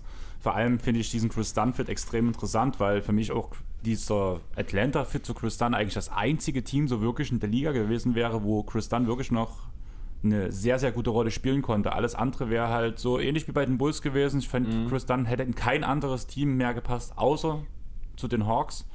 Und ich sehe halt dort echt, dass er seinen Wert mal wieder steigern könnte. Also ich finde mit seinem Skillset, das Chris Dunn mitbringt, ist so ein perfekter Point Guard für die Knicks. Weil die haben schon zwei davon, den Peyton mhm. und den Nee, Kina, die offensiv sehr, sehr, so, sehr eingeschränkt sind, äh, aber ja, eben ja. dafür ja, sehr brauchbare Verteidiger. ja, genau. Ich wollte gerade sagen, es ist doch eigentlich im Prinzip die gleiche Geschichte wie Nelikina. Ja, das war genau, Die bräuchten eigentlich genau. mal jemanden, der werfen kann ja. da äh, und, und die anderen ein bisschen einsetzen kann. Das ist genau das, was Chris dann halt nicht kann, klar. Ähm, ja, du hast jetzt gesagt, äh, Bogdanovic ist jetzt ein Spiel in der Preseason von der Bank gekommen. Wer war denn der zweite Starter? War das dann Rondo oder Hürter? Oder Hürter, oder? Ich glaube, Kevin Hörter äh, ist doch äh, gestoppt. Ja, ich meine auch, das war Hörter dann in dem Game. Gut, der bringt ja jetzt durchaus zumindest auch ein bisschen Defense mit. Ja, gut, ob das jetzt ausreichend Defense ist, wenn man dann neben Trey Young steht, darüber lässt sich sicherlich streiten. Äh, ja, grundsätzlich. Ja, die Defense, die muss dann halt von, äh, also man hat dann halt sehr gute Rim Protection. Äh, Collins, wenn er nicht der primäre Rim Protector ist, dann finde ich ihn seit letzter Saison dann auch okay. Und dann braucht man halt einen Schritt von äh, Hunter als, als Wing Defender. Und klar, dann müsste halt ein äh, Chris Dunn wahrscheinlich relativ früh reinkommen. Aber ich glaube, zwischen Hörter und Bogdanovic, das nimmt sich defensiv gar nicht so super viel. Also ich glaube auch okay. nicht, dass die Hawks eine überdurchschnittliche Defense nee, haben. Auf keinen Fall. Aber ich glaube auch nicht, dass sie wieder so super mies werden wie letzte Saison oder wie sie teilweise jetzt auch schon gemacht wurden. Also da hatte ich in äh, meinem Preview-Podcast zu den Hawks auch mit Arne drüber diskutiert und dann äh, am, Ende, am Ende hat er auch gemeint, ich habe ihn jetzt davon überzeugt, dass sie eine durchschnittliche Defense spielen können, wenn sie halt die richtigen Lineups drauf schicken. Und Lloyd Pierce, der Head Coach, der war ja in Philly auch für die Defense zuständig gewesen äh, und deswegen mit dem besseren Spielermaterial kann ich mir auch vorstellen, dass er dann wieder defensiv stärkere Lineups spielen lässt. Ja, ich glaube, äh, die Defense ist jetzt auch nicht unbedingt der Fokus gewesen für die Hawks. Hier ging es wirklich darum, nee. erstmal eine effiziente Offense rund um Trae Young zu erstellen. Ähm, das hat, finde ich, jetzt sehr gut funktioniert, eben mit den Additionen. Man hat Platz für ihn geschaffen, man hat ja, irgendwie, du hast schon angesprochen, Capella ist ja gewissermaßen auch ein Neuzugang. Der wird super funktionieren, denke ich, mit Trae Young. Dazu eben Collins, äh, der ja sicherlich denke ich, den Dreier dann auch regelmäßig werfen wird und auch muss vor allem. Äh, ja, aber auch kann, finde ich. Das ist, also gerade offensiv sehe ich hier ja. ganz klar einen Schritt nach vorne. Man hat aber eben, und das finde ich gerade gut, eben in Form von Chris Dunn oder eben auch Okongwu, man hat dabei nicht vergessen, trotzdem die Defense ein Stück weit zu stärken. Ähm, ich finde, die Hawks haben wirklich sehr vieles richtig gemacht dieses Jahr. Also diese Offseason jetzt, finde ich. Ja, also eine der besten Offseasons mit, muss man ganz ehrlich sagen. Ja. Wir ja auch selber so gesagt, wenn wir drüber geredet haben. Was ich auch noch sehr sympathisch finde, vor allem wenn wirklich Bogdanovic von der Bank kommen würde, wäre dieses junge Starting-Lineup, wo man halt wirklich sagen kann, die Jungs können sich weiter zusammen entwickeln. Die sind in einer Timeline mit Young, mit Huerta, mit ähm, ähm, Hunter, vielleicht noch Reddish von der Bank, dass man trotzdem noch viele von demselben Kader der letzten Saison zusammengehalten hat. Einfach, dass die weiter zusammen Schritte gehen können. Und irgendwie kommt für mich so ein bisschen, auch wenn es ein komplett querer Vergleich ist, irgendwie so ein wie die Hawks, äh, wie die Golden State Warriors früher, wo man sich über den Draft halt junge Spieler rangezogen hat, da Veteranen dazugesetzt hat und immer wieder den nächsten Schritt gehen, gegangen ist, bis sich die jungen Spieler auch zu Stars entwickelt haben. Ja, ja, das ist ein solider Vergleich, auch wenn ich jetzt äh, abseits von Trey Young noch nicht unbedingt Stars in diesem Kader sehe, zumindest nicht unbedingt so Two-Way-Stars, wie es halt Draymond und äh, Clay Thompson dann geworden sind, aber auf einem etwas niedrigeren Niveau. Äh, passt ja auch dazu, dass ähm, der Manager der Hawks auch davor in Golden State war und das so ein bisschen replizieren wollte anscheinend. Was hältst du denn von Cam Reddish? Also ich fand ihn als Prospect nicht so überzeugend bei Duke, äh, weil er einfach relativ schlechter Finisher war und seine Dreier überhaupt nicht getroffen hat. Das ist dann halt offensiv problematisch, auch wenn er eigentlich einigermaßen athletisch aussah. Er hatte ja dann äh, eine OP vor seiner Rookie-Saison, wenn mich gerade nicht alles täuscht, die da anscheinend irgendeine Verletzung behoben hat, die er in der Körpermitte hatte, weswegen er halt irgendwie nicht so richtig Körperspannung haben konnte bei seinen Finishes als Rookie, da ist er katastrophal gestartet. Er hat am Anfang überhaupt gar nichts getroffen und ist dann sukzessive besser geworden über die Rookie-Saison. Ich denke, wenn sein Wurf einigermaßen stabil ist und er das bestätigen kann, dass er auch doch ein bisschen was auf der Dribble machen kann und vor allem halt äh, ein solider bis guter Defender ist, was er auch angedeutet hat, dann finde ich ihn mittlerweile sogar interessanter als Hunter. Den fand ich auch zu früh gepickt, ehrlich gesagt, an der Stelle an vier, weil er mir offensiv zu wenig Gefahr ausstrahlt, solange seinen Wurf nicht richtig hochprozentig trifft. Und ansonsten überzeugt mich da auch nicht so richtig. Also die waren ja beide extrem ineffizient letzte Saison noch. Das ist noch nicht alle Tage Abend bei so jungen Spielern. Aber bei Hunter bin ich jetzt auch von der Defense nicht so überzeugt. Also der kam halt als irgendwie 3D-Prospect in die Liga, aber ist nicht so super athletisch. Und ja, da, da müsste schon noch einiges kommen, damit er die Draft-Position rechtfertigt, beziehungsweise auch den Trade, den die Hawks ja dafür gemacht hatten, extra. Da gefällt mir Radish gerade noch so ein, so ein bisschen besser, aber die haben beide noch einen relativ weiten Weg zu gehen, finde ich. Okay, du hattest jetzt an der 17 hattest du Indiana, ne? Nee, der 18. Ach so, 18. Nö, Atlanta. Atlanta. Ach so, gut. Atlanta, genau. Okay, Atlanta, Atlanta. Wir hatten halt auf der 16 Indiana, da hattest du Portland. Gut. Oh, oh. oh. Also da, das ist wahrscheinlich unsere größte Differenz, die wir haben werden. Weil was anderes kann ich mir schon fast gar nicht vorstellen. Jo, das musst du mir ja. erklären. Das sehe ich dann, also die sehen wir doch deutlich besser als du. Ähm, da erzähl uns doch mal, wieso du sie doch so verhältnismäßig, ja, ich würde schon sagen, okay. schwach siehst. Ja, was heißt schwach, ne? Also 41 Siege ist jetzt nicht von schlechten Eltern. Und das Ding ist, dass ich jetzt hier halt wie so ein kleines Cluster habe. Also ich habe Utah und Portland mit 41 Siegen im Westen. Äh, dann kommt Toronto mit 42, Phoenix mit 43. Also das ist halt echt, also ein, zwei Siege hin und her, das ist ja fast nichts. Also dann kommt ein kleinerer Schritt mit Brooklyn 45 Siege. Äh, das stimmt gar nicht. Ähm, dann kommt erst Denver mit 44. Also so Denver, Phoenix, Utah, Portland, die sind alle innerhalb von drei Siegen oder Niederlagen zwischen 44 okay. und 41. Da äh, könnte man mich jetzt auch vom, vom Gegenteil wahrscheinlich irgendwie noch überzeugen. Portland ist für die Regular Season sicherlich äh, ein Team, das ähm, deutlich über einer positiven Bilanz sein sollte, also deutlich über 50 Prozent ihrer Spiele gewinnen sollte, im Gegensatz zur letzten Saison. Das wäre ja schon ein relativ deutlicher Schritt nach vorne. Sie haben jetzt Nokic wieder. Äh, man muss halt hoffen, dass Lillard fit bleibt, weil wenn nicht, dann geht das alles sehr schnell in den Bach runter. Sie haben auch überhaupt keinen äh, fähigen Backup-Playmaker. Der zweitbeste Playmaker spielt neben ihm in der Starting Five mit McCallum. Das heißt, das muss man wahrscheinlich irgendwie staggern. Äh, auf dem Flügel haben sie ganz solide aufgerüstet mit Covington, über den wir ja gerade schon gesprochen haben. Ich finde auch das Jones-Signing ganz sinnvoll, wobei der halt so ein bisschen in die Richtung geht. Äh, guter Defender, athletisch, aber der Wurf ist halt wackelig und wie das dann in den Playoffs läuft, das haben wir ja mit Harkless und Amino eigentlich schon zu Genüge gesehen. Die werden dann total ignoriert und haben nichts mehr getroffen. Äh, ja, Kanter ist halt Matchup-abhängig, nur spielbar. also ich bin schon zufrieden, was sie hier gemacht haben in der Offseason. Sie werden besser als letzte Saison, aber so für ganz höheres äh, habe ich sie jetzt hier nicht drin. Also sie kommen nicht an die LA-Teams ran und dann habe ich sie halt im selben Cluster mit diesen ganzen anderen West-Teams, bis auf eins, das ich relativ deutlich besser sehe. Zu dem kommen wir dann noch. Okay, also ich habe oder wir tatsächlich äh, sehen die Portland Trailblazers ja schon deutlich besser. Also wir haben sie insgesamt jetzt auf der 6 als drittbestes Team im Westen wenn mich nicht alles täuscht auch. Aber auch, wie du schon gesagt okay. hast, dieses Cluster, da sind äh, die Nuggets drin, die Jazz, die Mavs, die Suns. Irgendwie auch, wenn vielleicht nicht ganz auf demselben Niveau, die Warriors wo ich ein bisschen, ne, das ist alles so eins, aber ich sehe halt die Blazers, die haben fast das komplette letzte Jahr ohne Nokic gespielt. Die haben mit ja. Mello auf der 4 gestartet. Ähm, da hast du jetzt eben mit Nokic zurück ein klares Upgrade gegenüber Whiteside. Dann hast du mit Covington den, wie ich finde, einzigartigsten Spieler also unheimlich einzigartigen Spieler, weil er halt diese Kombination aus Größe und Agilität mitbringt und trotzdem offensiv noch ein sehr, sehr wertvoller Spieler sein kann, auch wenn er da ein bisschen streaky ist.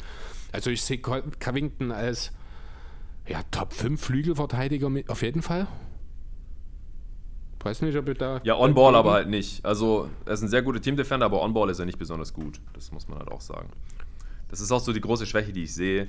Das ist dann aber eher in den Playoffs ein Problem. So, wen stellt man gegen Kawhi Leonard oder LeBron oder selbst Paul George? Das, der beste Kandidat ist dann da halt wiederum Jones und der ist halt extrem dünn.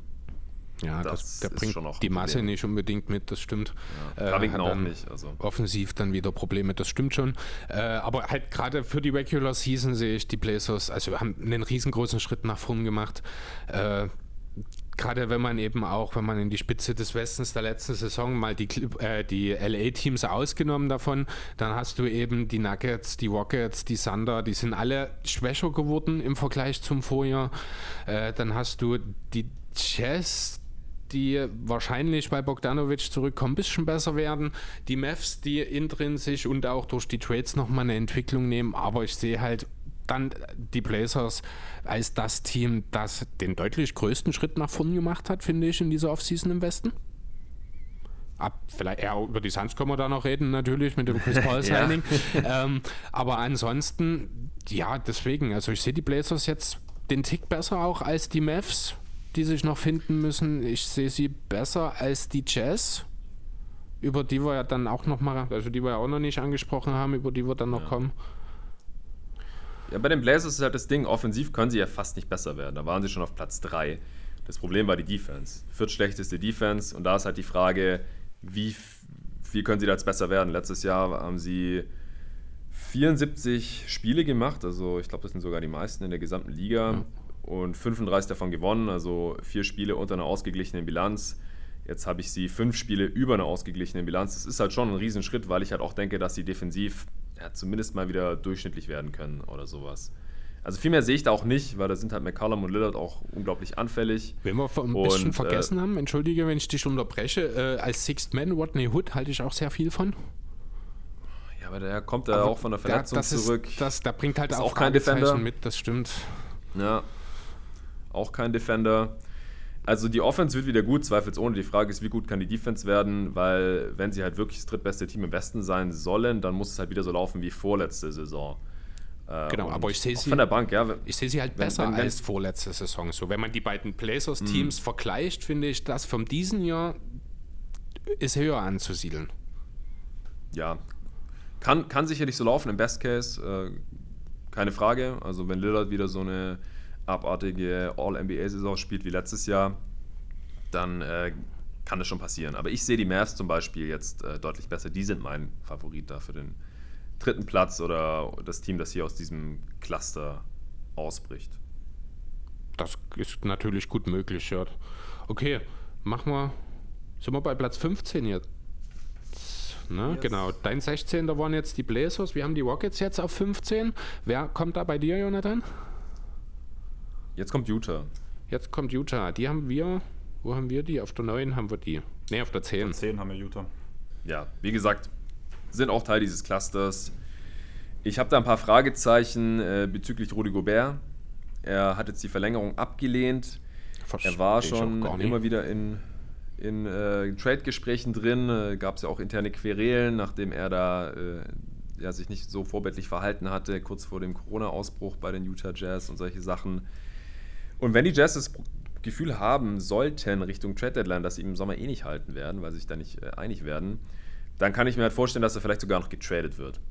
Und das wäre dann halt schon, äh, würde die Upside dieses Teams begrenzen, je nachdem, was dann natürlich im Trade zurückkommen würde. Aber man hat halt auch schon so ein bisschen jetzt die Anzeichen gesehen in dieser Offseason. Man hat mit äh, also Bricke einen sehr, sehr ähnlichen Spielertyp in der ersten Runde gedraftet. Auch einer der längsten Wingspans der Liga direkt, ein absoluter Non-Shooting Center, der bestimmt ein guter Rim Protector wird und äh, gut stopfen kann.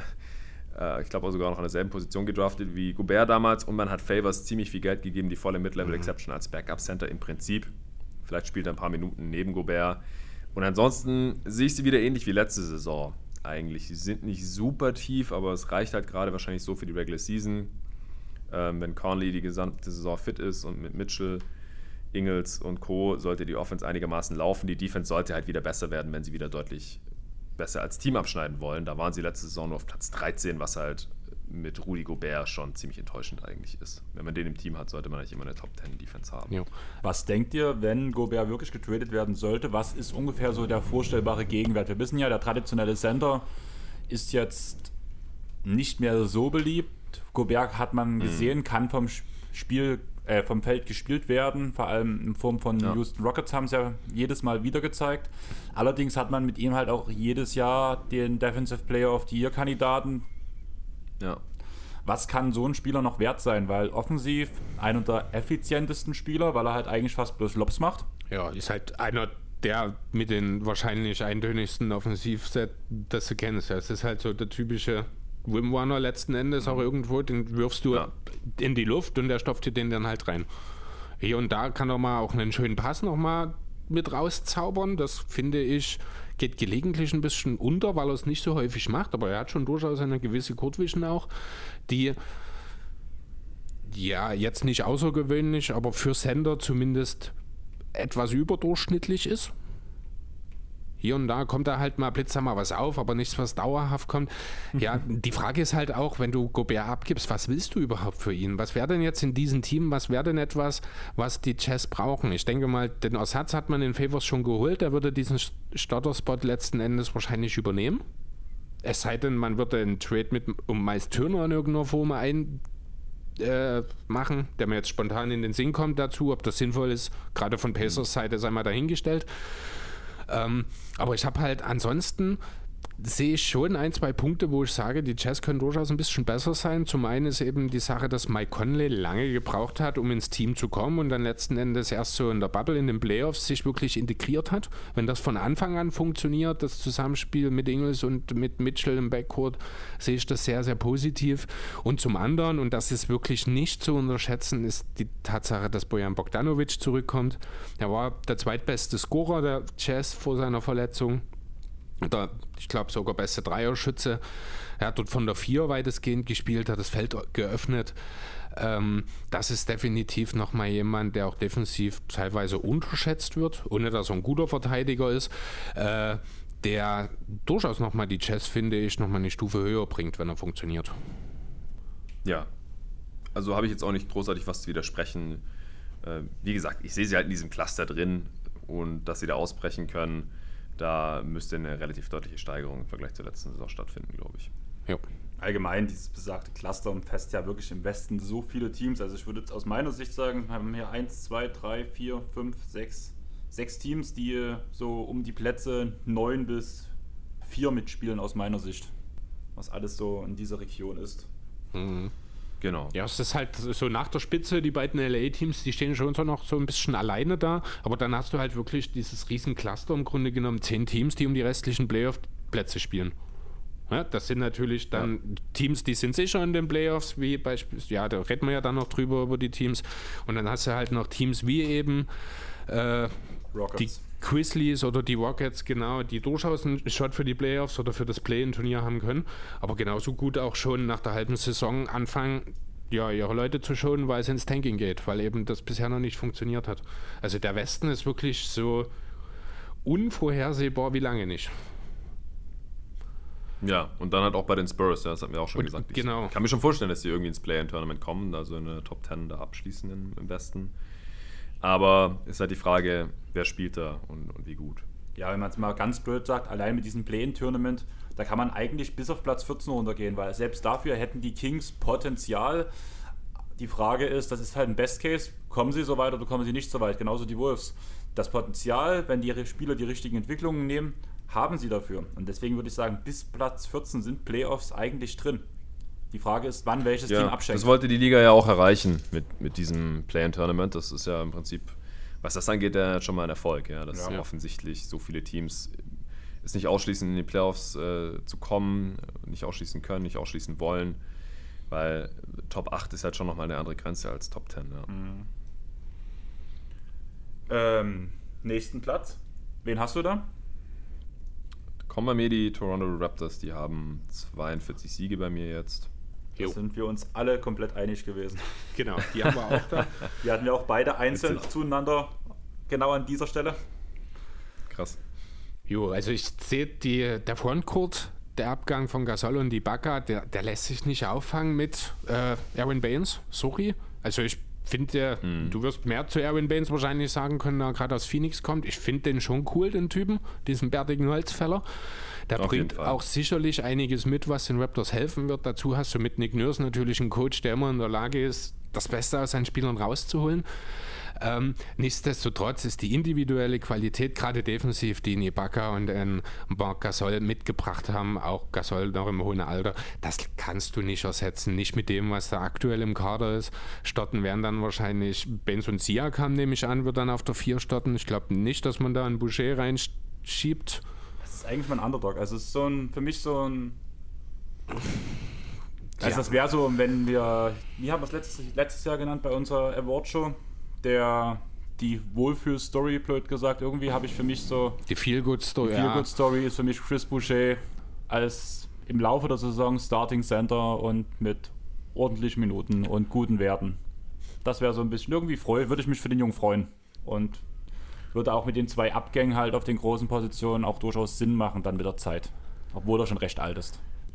Ja, ich, Ja, also- ich glaube einfach, dass er viel zu dünn ist. Genau, als als Liga. sehe ich ihn nicht, als Power Forward sehe ich ihn halt nicht als Starter, weil ich finde, dass dort Siakam hingehört.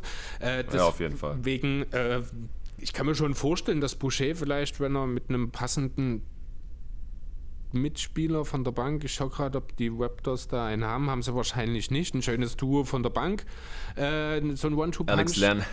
Äh, ja, ich habe jetzt mehr bei den Cards geschaut, dann reden wir über Patrick McCaw. Ach so meinst du? Ich dachte, du meinst, äh, ich, meinst auf, ich dachte, du meinst auf der 5. Äh, n- ja, nee, aber das ist tatsächlich ja Lento die einzige Option letzten Endes. Ja, eben. Hm, Du hast noch einen OG Anunobi, von dem ich mir jetzt so langsam eigentlich den nächsten Schritt erhoffe. Der schon immer ein Ja. guter Verteidiger war, der jetzt auch ein bisschen öfter von draußen abdrücken muss. Das ist dann eigentlich der Starter auf der 3. Ja. Ja, und dann ist der Platz für Boucher schon weg. Wie gesagt, also ich, was so ein bisschen abgeht den Raptors, ist ein Backup für Kyle Lowry.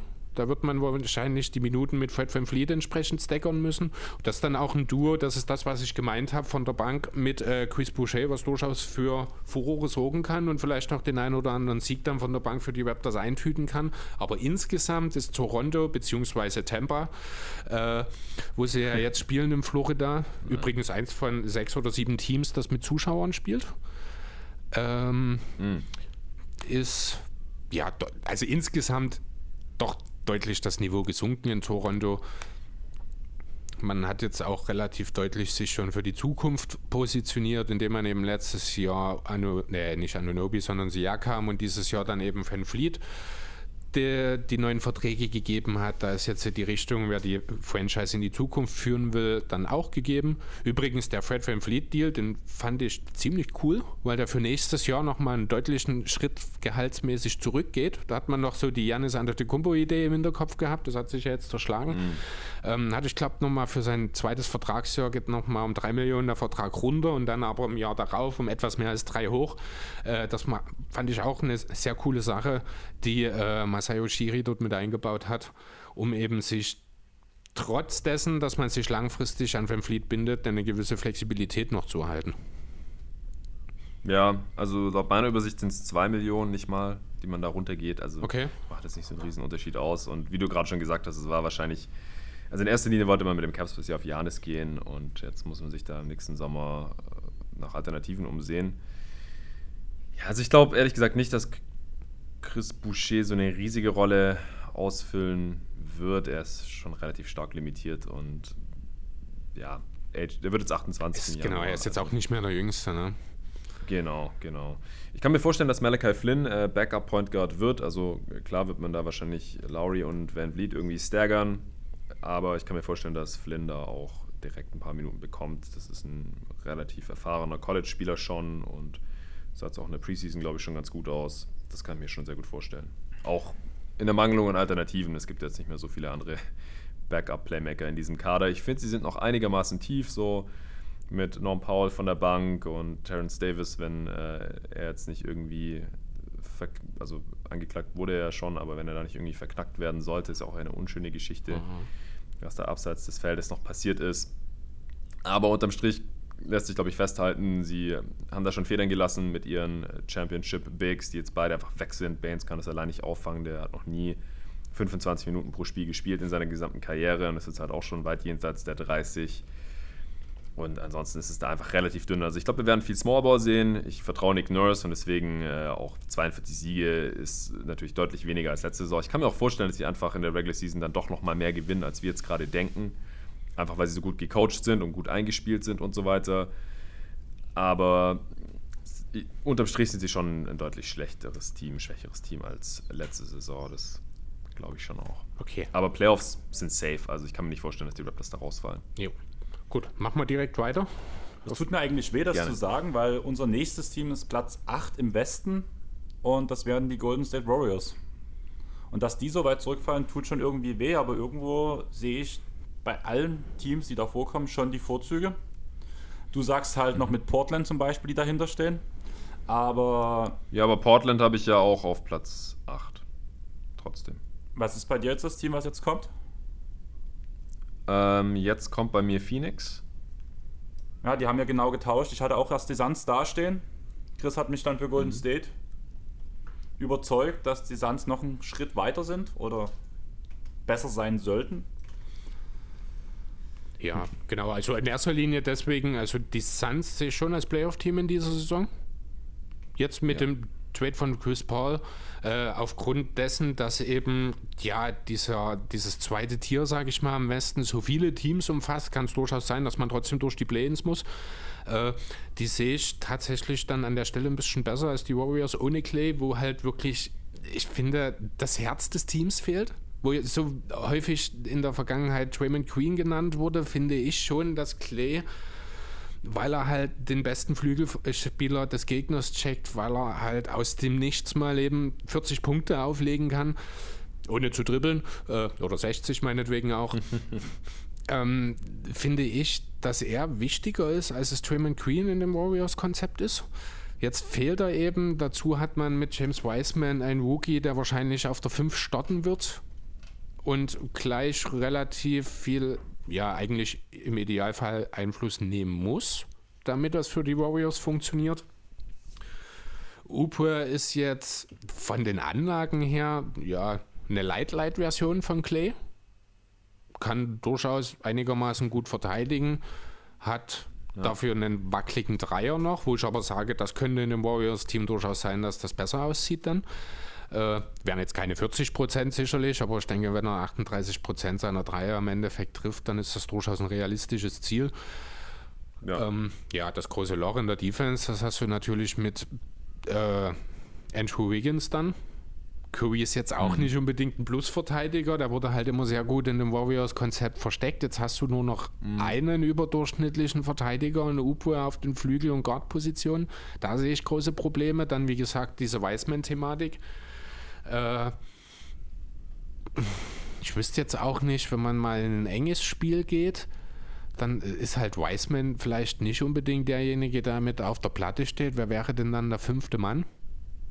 Ich glaube, dass Kevin Looney jetzt auch startet erstmal. Wiseman hat ja jetzt Stimmt, auch wegen seiner Covid-Erkrankung äh, die Vorbereitung verpasst und ist ein Rookie und hat seit anderthalb Jahren nicht wirklich Basketball gespielt. Also er hat drei Spiele gemacht in seiner College-Saison. Also würde mich sehr wundern, wenn er direkt der Starter ist für ein Team, das eindeutig in die Playoffs möchte. Und Stimmt, ich glaube, dass Kevin Looney auch einfach noch der bessere NBA-Spieler ist, Stand heute. Ja, defensiv auf jeden Fall. Ja, und ich kann mir vorstellen, dass äh, der dann erstmal der Starter ist und Wiseman dann im Verlauf der Saison vielleicht sich irgendwie diesen Spot erkämpfen kann.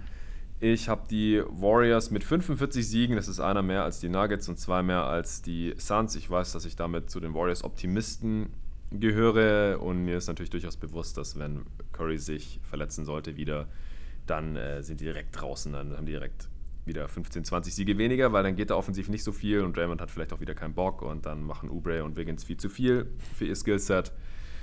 Äh, das kann dann sehr schnell katastrophal enden. Ich glaube, es muss nicht mal Curry ich sein. Ich finde die Bank jetzt aber gar nicht so schlecht.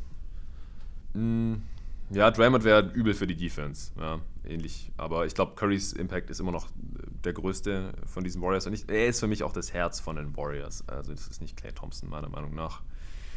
Äh, er ist sicherlich deutlich, deutlich, deutlich besser als jetzt Oubre, aber man kann ihn schon so ansatzweise irgendwie ersetzen. Er ist natürlich nicht ansatzweise der Shooter und auch nicht der Defender, das stimmt schon, aber Currys Gravity und sein Shooting und, und was er auch am Ball zeigt, und da muss er jetzt diese Saison dann halt sicherlich noch ein bisschen mehr mal zeigen als sonst, da freue ich mich auch drauf.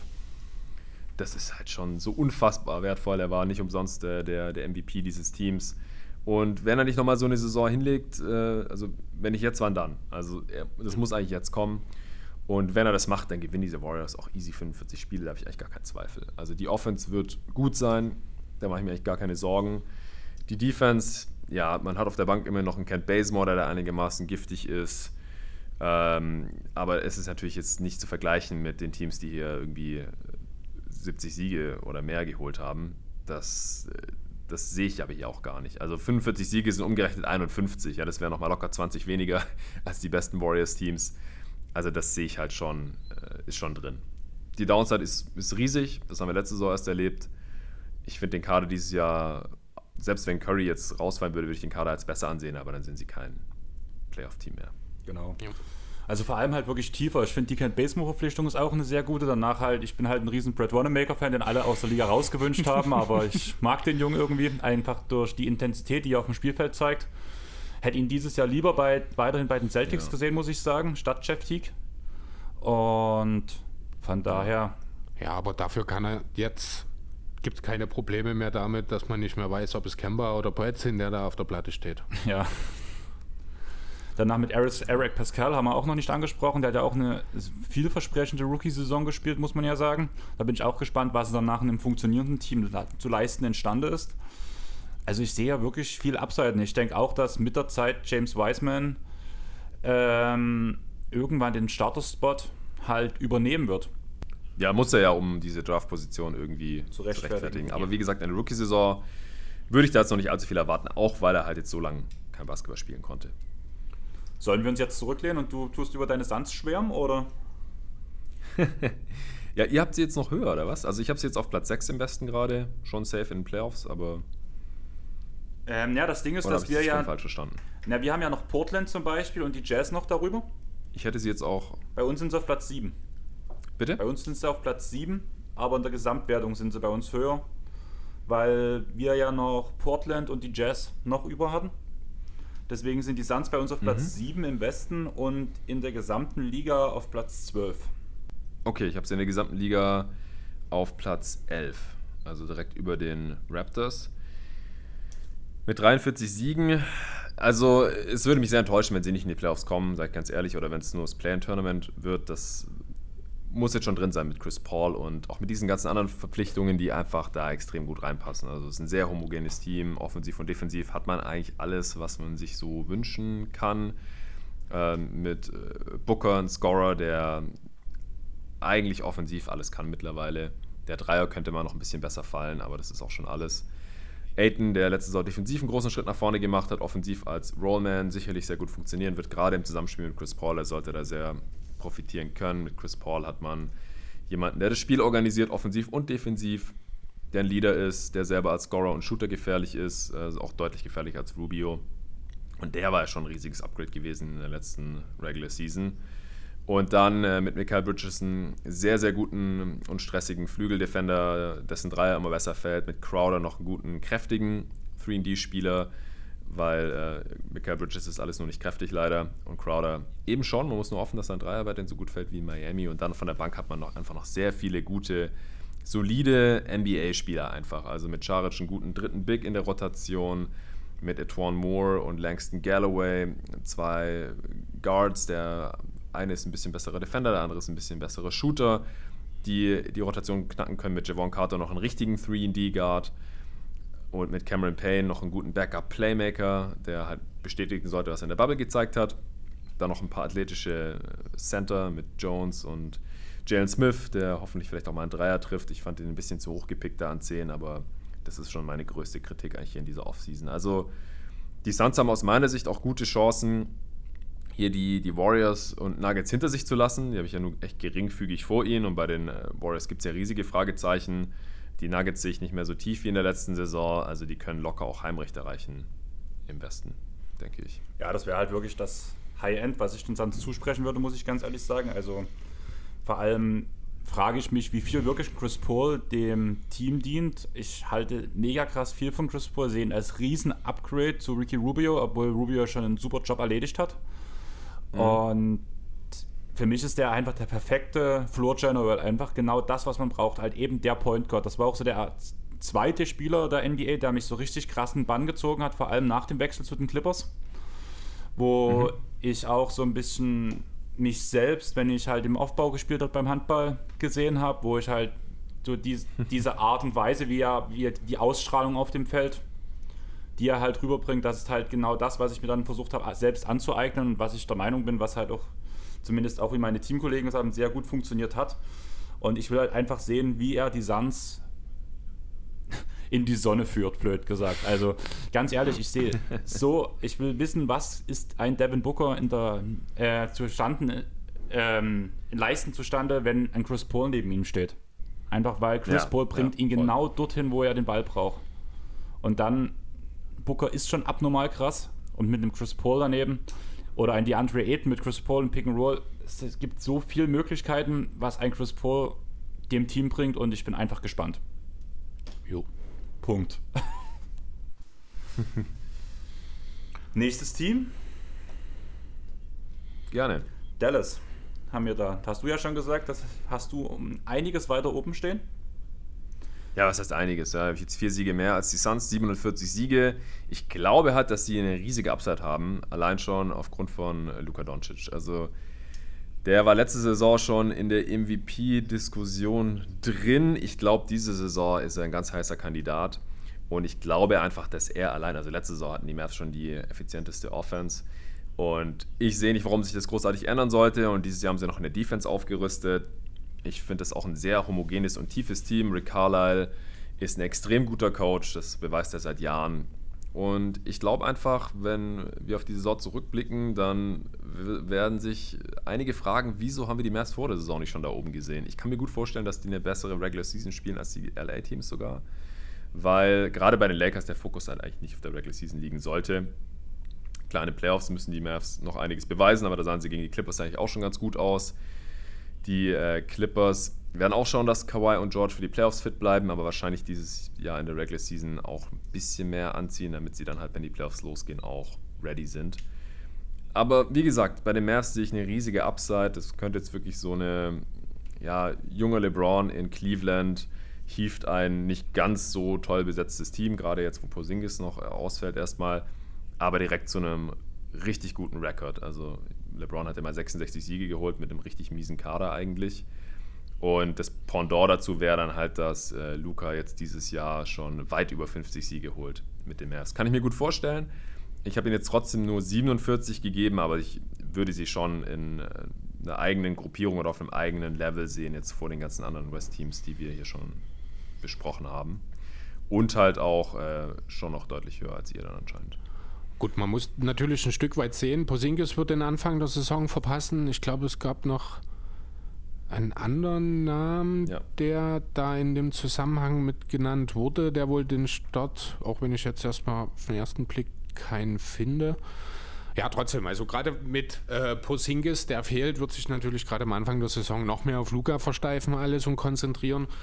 Äh, deswegen sehe ich jetzt gerade zu Beginn der Saison noch nicht unbedingt, dass man das ja, diesen Fortschritt, den es zweifellos geben wird, auch direkt zu Beginn der Saison in der Bilanz sich schon widerspiegelt. Das wird dann erst kommen, wenn Posingis wieder da ist, wenn sich dann auch so ein bisschen die neuen Spieler, insbesondere natürlich dort äh, Josh Richardson, der ein perfekter Fit ist für äh, die Position neben Doncic, äh, wenn er sich dann integriert hat, im Endeffekt muss aber Dallas vor allem erstmal zeigen, dass sie in den entscheidenden Momenten, sprich in den Crunch-Time-Situationen in der Lage sind, Spiele zu gewinnen. Denn das ist das große Problem, was Dallas in der letzten Saison hatte. Da erwarte ich gerade von Luca noch mal einen Schritt nach vorne, da hast du recht, auch was die Wurfauswahl angeht. Also er wird noch mal einen Ticken effizienter wahrscheinlich daherkommen. Ähm, was in der Konsequenz wahrscheinlich auch bedeutet, dass er seine Punkteausbeute noch mal ein bisschen weiter ausbauen kann. Ähm, ja, trotzdem sehe ich bei Dallas noch so ein bisschen die Fragezeichen, halt gerade was diese Klatschsachen angeht. Das ist, das kann natürlich sein, das funktioniert jetzt, die Entwicklung ist da, gerade von Luca. Und man gewinnt jetzt den Großteil dieser engen Spiele, die man letztes Jahr in aller Regelmäßigkeit abgegeben hat. Kann aber natürlich auch sein, dass sich da nicht so viel tut und dann kann das durchaus auch dann entscheiden zwischen ja, Platz 3 und Platz 6 im Westen. Ja, oder vielleicht ja. sogar Platz 7 letzten Endes. Deswegen, ja, aber wie du schon sagst, das ist im Endeffekt sind die alle in demselben Cluster drin. Dallas hat die größte Upside in dem äh, in dieser Gruppe, da gebe ich dir recht. Aber ja, wie gesagt, solange Posingis fehlt, äh, fehlt dann auch, finde ich, in Dallas noch dieser, dieses gewisse Etwas dann, dass da sich, um sich von dem Rest abzusetzen. Und auch, dass die Offense so brachial gut bleibt, kann ich mir auch nicht so wirklich vorstellen. Klar, die Spieler werden durch Doncic die offenen Würfe bekommen, aber vor allem dieser Abgang von Seth Curry macht mir schon sehr Gedanken. Die Defense wird durch Richardson auf jeden Fall verstärkt, aber im Großen und Ganzen, sie, ich glaube nicht, dass sie auch nur, also schon oben Top 5 Offense spielen kann, aber dass es wirklich Platz 1 ist mit Abstand, wie es letzte Saison war, kann ich mir irgendwie nicht vorstellen. Ja, so verbissen sehe ich das eigentlich nicht. Ähm Richardson hat in Miami gezeigt, dass er den Dreier treffen kann. Musste halt in Philadelphia, ist er halt auch ein bisschen schlecht eingesetzt worden, hatte nie den Platz wirklich, ja. hat seinen Wurf nicht gefunden. Ist ja so ein bisschen auch ähnlich, wie das bei Harris der Fall war in Philadelphia. Da sehe ich jetzt äh, nochmal einen deutlichen Schritt. Er macht die Defensive auf dem Flügel deutlich besser.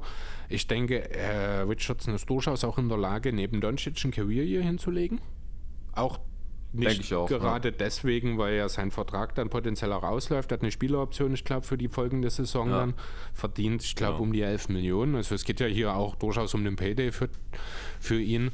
Ähm, Deswegen sehe ich jetzt gerade offensiv den Einbruch, also Einbruch in Anführungszeichen an der Stelle, sehe ich jetzt nicht unbedingt kommen. Man wird sicherlich ein bisschen schwächer sein, aber dafür ist halt der Fortschritt in der Defense ist so viel deutlicher als der minimale Rückschritt, den man offensiv gemacht hat, dass Dallas im Endeffekt schon besser dastehen wird als letztes Jahr.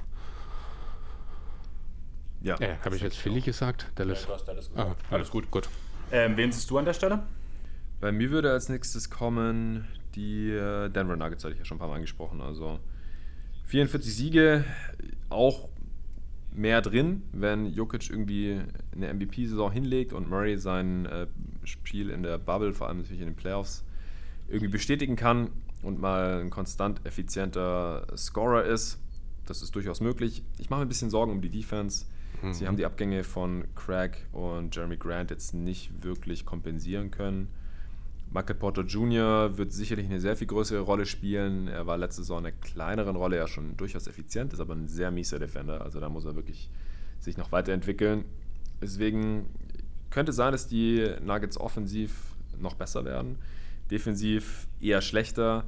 Und äh, dann, dann sehe ich sie halt schon noch hier relativ sicher in diesem Cluster drin. Jo, es gibt wohl jetzt ein bisschen Unruhe gerade bei den Nuggets, das habe ich gestern gelesen. Es gibt wohl Gerüchte darüber, ob Will Barton als Six Man äh, von der Bank kommen soll. Damit ist er wohl überhaupt nicht zufrieden. Also er muss da relativ patzig auch geantwortet haben, von wegen niemals komme ich von der Bank. Das ist nicht der Plan so ungefähr. Äh, ich glaube, ich hatte Anfang letzter Saison, hatte ich Will Barton noch so ein bisschen als Dark Horse, wenn er denn von der Bank kommt, als Six Man genannt. Ich sehe ihn eigentlich genial ja. in dieser Rolle, finde aber ja, auch, dass er äh, die, ja, so ein bisschen Joe Ingles Rolle als fünfter Starter genauso gut auch übernimmt. Vielleicht ist das dann auch ja, das wäre dann der Punkt, wo sich vielleicht von Ingels ein bisschen abhebt, wenn er daneben von der Bank das Ganze am Laufen halten kann. Ähm, andererseits haben gerade von der Bank jetzt mit äh, Montemoris, der noch da ist und vor allem, wo ich sehr gespannt bin, Facundo Campazzo sind ja schon Ballhändler durchaus da von der Bank. Ähm, deswegen sehe ich Baden schon eher noch als Starter weil er halt auch ein bisschen Defense mitbringt. Die Alternative wäre wahrscheinlich Michael Porter Jr. und dann hast du nur noch Harris und einen sehr, sehr mittlerweile alten Paul Millsap als überdurchschnittlicher Verteidiger. Damit ist nicht allzu viel zu holen, finde ich. Ähm, ja, deswegen sehe ich schon Barton eher noch als Starter.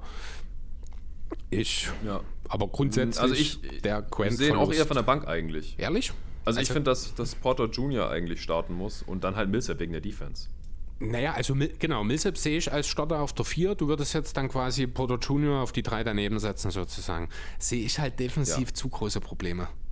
Du hast dann mit Murray und Porter Junior hast du im Grunde zwei, die du unmittelbar attackieren kannst. Du hast mit Jokic, den man defensiv im letzten Jahr zwar besser verstecken konnte mit dem neuen System, aber der trotzdem noch eine Schwachstelle ist. Natürlich kann Denver das offensiv ausgleichen, aber ich würde dort, ich glaube wirklich, den Vorzug Will Barton und seiner im Vergleich zu Porter besseren Defense und auch besseren All-Around-Game geben.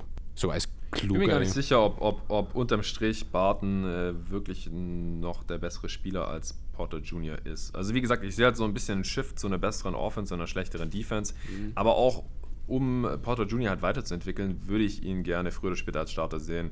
Jetzt in der äh, Preseason war tatsächlich Bart noch der Starter neben Millsap und Porter Jr. kam von der Bank. Aber ich, wür ich würde das anstelle der Nuggets nicht die ganze Saison so machen, ehrlich gesagt.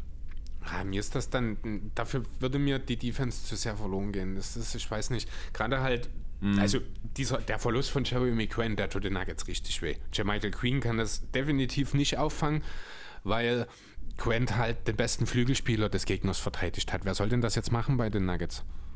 Ja, also da sehe ich richtig, richtig Probleme ja. potenziell. Deswegen ist auch Denver einer der Verlierer der Offseason für mich auch so ein bisschen gewesen. Du hast ja, wo wir die Liste erstellt haben, direkt gesagt gehabt, so, naja, die Nuggets so tief zu sehen, tut ja innerlich tut, schon weh. Tut weh, ja, genau. Bin ja selber auch Nuggets-Fan, deswegen, ähm, aber ja, also ich glaube, die Nuggets haben dieses Jahr deutlichen Schritt zurück gemacht. Man hat also mit Isaiah Hartenstein jemanden für die deutsche Brille geholt. Ich denke, die Backup-Center-Situation, die finde ich auch spannend mit Hartenstein und dem Wookie äh, Signaci oder so ähnlich heißt er. Mhm. Ähm, die werden sich mhm. wohl um die Minuten hinter Jokic streiten. Da hat Hartenstein jetzt schon gute Argumente in der Preseason für sich gesammelt, finde ich. Ist jetzt auch nicht unbedingt jemand, der das Feld breit macht, aber ist immer mit einem guten Auge, äh, der ordentlich zum, äh, zum Korb abrollen kann, also den Nuggets durchaus auch das eine oder andere bringt. Ja, müssen wir schauen, aber wie gesagt, insgesamt sind die Nuggets definitiv schwächer als im Vorjahr. Wollen wir weiter oder habt ihr noch was zu sagen? Ja. Nee, gerne. Wer kommt bei dir als nächstes? Ah, nee, wir, waren, wir sind erstmal dran, genau. Ähm, die Jazz stehen jetzt bei uns. Über die haben wir ja schon geredet. Yep. Danach direkt als nächsten Platz haben wir die Nuggets. Über die haben wir auch gerade ausführlich geredet. Was kommt dann bei dir? Brooklyn. Brooklyn wäre danach bei uns direkt der nächste Platz, also können wir direkt weiterreden. Ja, ähm, ja Brooklyn. Ich rede nicht mit den Medien, krieg jetzt Strafe, dann rede ich doch mit den Medien, versuche mich irgendwie rauszureden. Wenn jetzt noch Harden in diese Dreier-Kombo reinkommt, Medien und Social Media, könnte das noch interessanter werden. Ich sehe wirklich dort eine Explosionsgefahr. Also im Sinne von, dass das ganze Ding nach zwei, drei Wochen, wo es vielleicht nicht so gut läuft, echt schon die Scheiße am Brennen ist. Irgendwie die, das Team sich innerlich zerfetzt. Aber wenn es natürlich funktioniert, auch vor allem mit der Tiefe, die gegeben ist, wäre das schon auf jeden Fall ein Titelcontender auch. Ja, also ich weiß nicht, ob sie dieses Jahr schon um den Titel mitspielen können. Da mache ich mir ein bisschen Sorgen, was die Defense angeht, gerade auf dem Flügel. Also sie haben einfach nicht besonders viele gute Defender in diesem Kader. Das muss man einfach so sagen. Ja. Rim Protection sollte solide sein, aber um den Titel zu gewinnen, da müsste dann Durant äh, wieder so gut verteidigen, wie er es streckenweise in Golden State und Oklahoma City schon gezeigt hat. Und da weiß ich nicht, ob äh, KD direkt wieder auf diesem Niveau ist. Also er muss jetzt erstmal wieder reinfinden, hat auch anderthalb Jahre keinen Basketball mehr gespielt, sieht bisher ganz gut aus. Und offensiv würde ich mir da auch eh weniger Sorgen machen. Ich habe auch viele Fragezeichen, deswegen habe ich sie jetzt auch von den Contendern in Anführungsstrichen im Osten am niedrigsten gerankt. Äh, ich denke aber, dass halt ein gewisser Floor vorhanden ist ähm, mit diesem Spielermaterial, gerade auch offensiv. Ich halte auch viel vom Coaching-Staff. Klar, Steve Nash ist ein Rookie-Head-Coach, aber man hat halt sowohl für die Offense als auch für die Defense da sehr, sehr gute Assistants reingeholt. Also für die Defense Dave Jörger und äh, Dan Burke von den Pacers, die letztes Jahr da ja auch extrem overperformed haben und für die Offense äh, Mike D'Antoni natürlich. Deswegen, ich denke, dass sie in der Regular Season ganz gut sein werden. Ich habe 45 Siege aufgeschrieben. Äh, da ist auch Raum für mehr, wenn Durant und Irving am, am, Maximum spielen. Da hängt schon sehr viel von ihnen ab. Dann muss man gucken, wie gehen jetzt Dinwiddie und Levert damit um, wie passen die neben diesen beiden schon sehr balldominanten Spielern und äh, wer spielt da überhaupt Defense auf, auf dem Flügel. Also da muss man fast schon, fast schon auf Jeff Green und Torian Prince oder so hoffen.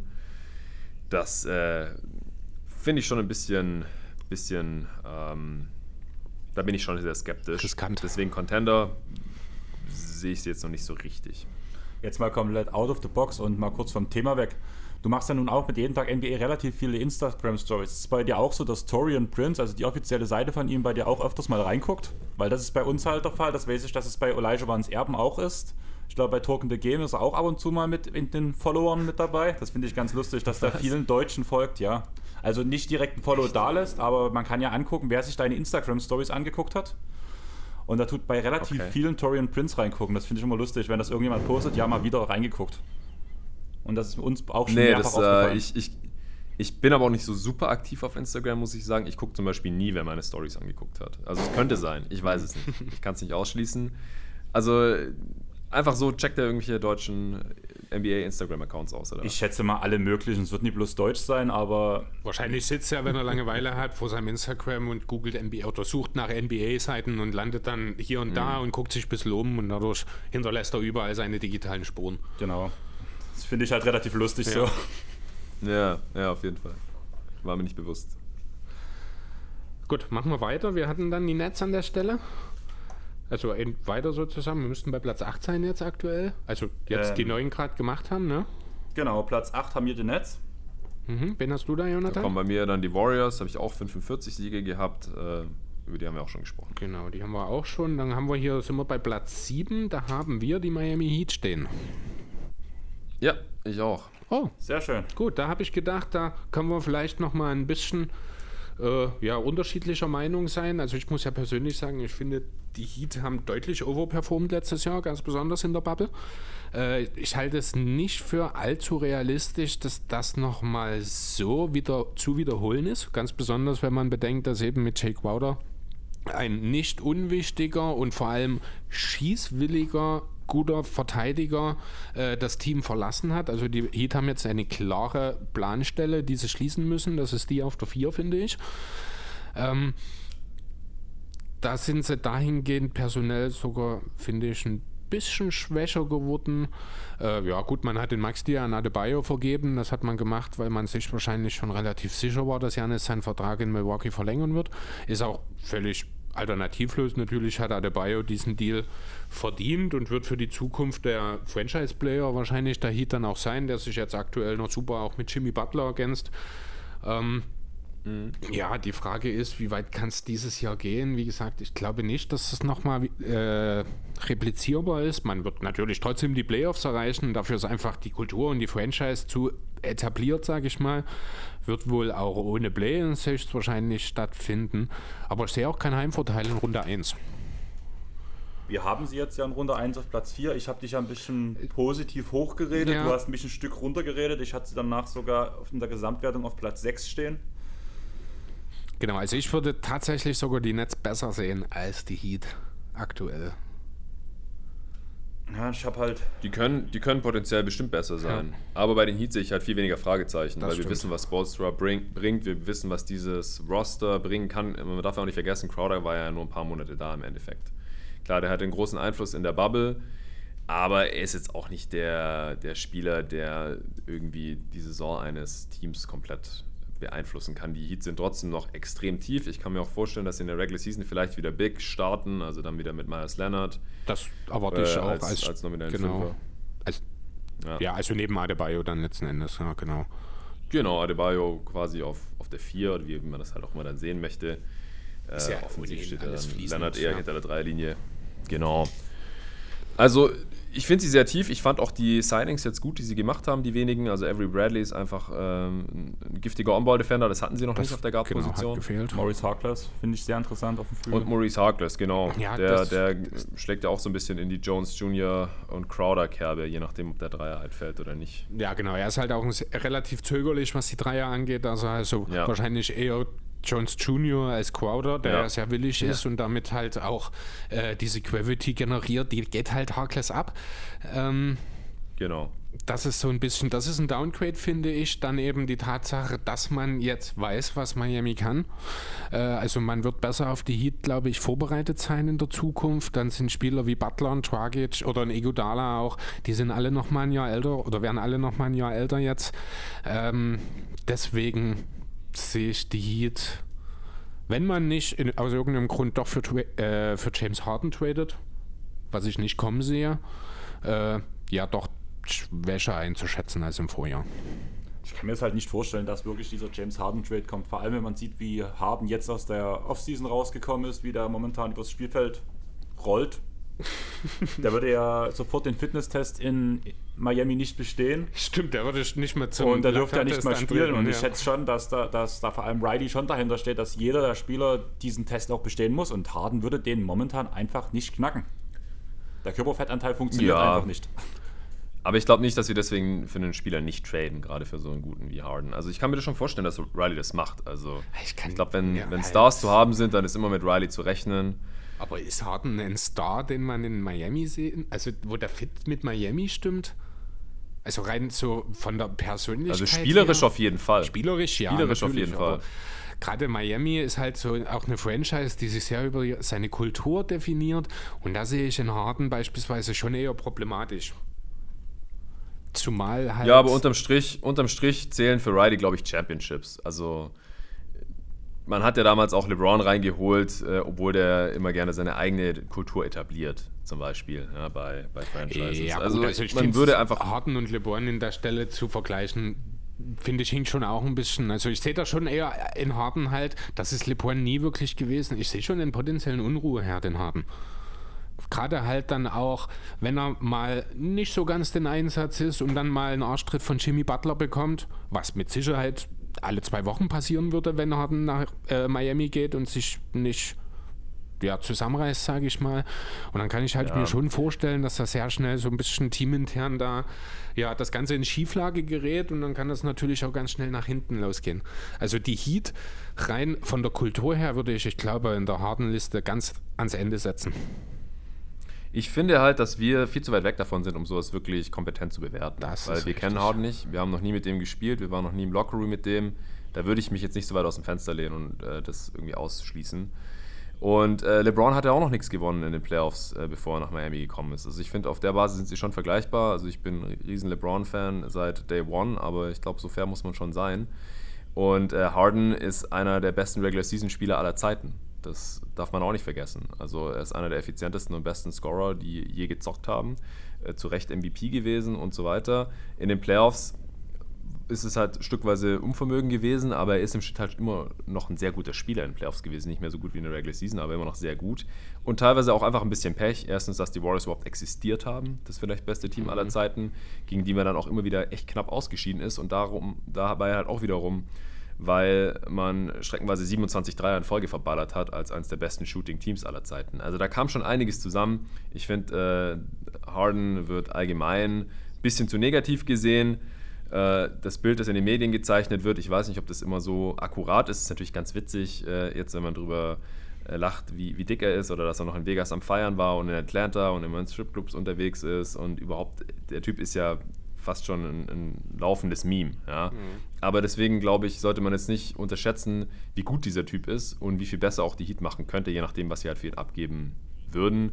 Und wie gut oder schlecht er da jetzt reinpasst, das will ich mir jetzt nicht anmaßen zu bewerten, ehrlich gesagt. Also auch dieses Heat-Culture-Ding, ach, das sind halt immer gern so, so, so, Narrative, da stürzen sich Journalisten halt gern drauf. Also ich bin ja selber studierter Journalist, ich, ich weiß, wie das funktioniert ungefähr. Deswegen, ich, das sollte man alles nicht so super hochhängen, glaube ich.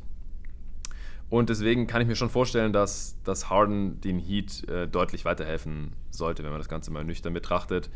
Die Frage ist halt nur, warum sollten sie jetzt für ihn traden? Warum sollten sie jetzt besonders viel für ihn abgeben? Sie haben jetzt ihr Team, sie waren jetzt gerade erst in den Finals. Ich glaube, dass die Verhandlungsposition der Rockets gerade super schlecht ist. Und dann glaube ich, bezweifle ich halt, dass es zu einem Deal kommt jetzt. Also ich glaube nicht, dass sie für Harden traden, aber ich würde jetzt auch nicht ausschließen oder gleich sagen, das würde überhaupt nicht passen oder so. Das, das geht für mich zu weit. Das Ding halt, aus Houston-Kreisen habe ich halt dieses gehört, Jimmy Butler plus Tyler Harrow plus X, was ich schon oh. viel zu viel finde für einen James Harden, muss ich sagen. Also ich würde äh, Jimmy Butler an Heat Stelle in keinen Deal auch nur drüber nachdenken, nee, ihn zu involvieren. Ich weiß auch nicht, was die Rockets mit dem wollen. Also die Heat haben ja genug auslaufende große Verträge, die müssen Butler da überhaupt nicht reinpacken. Also ich glaube nicht, dass die Rockets auf Butler bestehen würden. Das wäre Quatsch für beide Seiten aus meiner Sicht.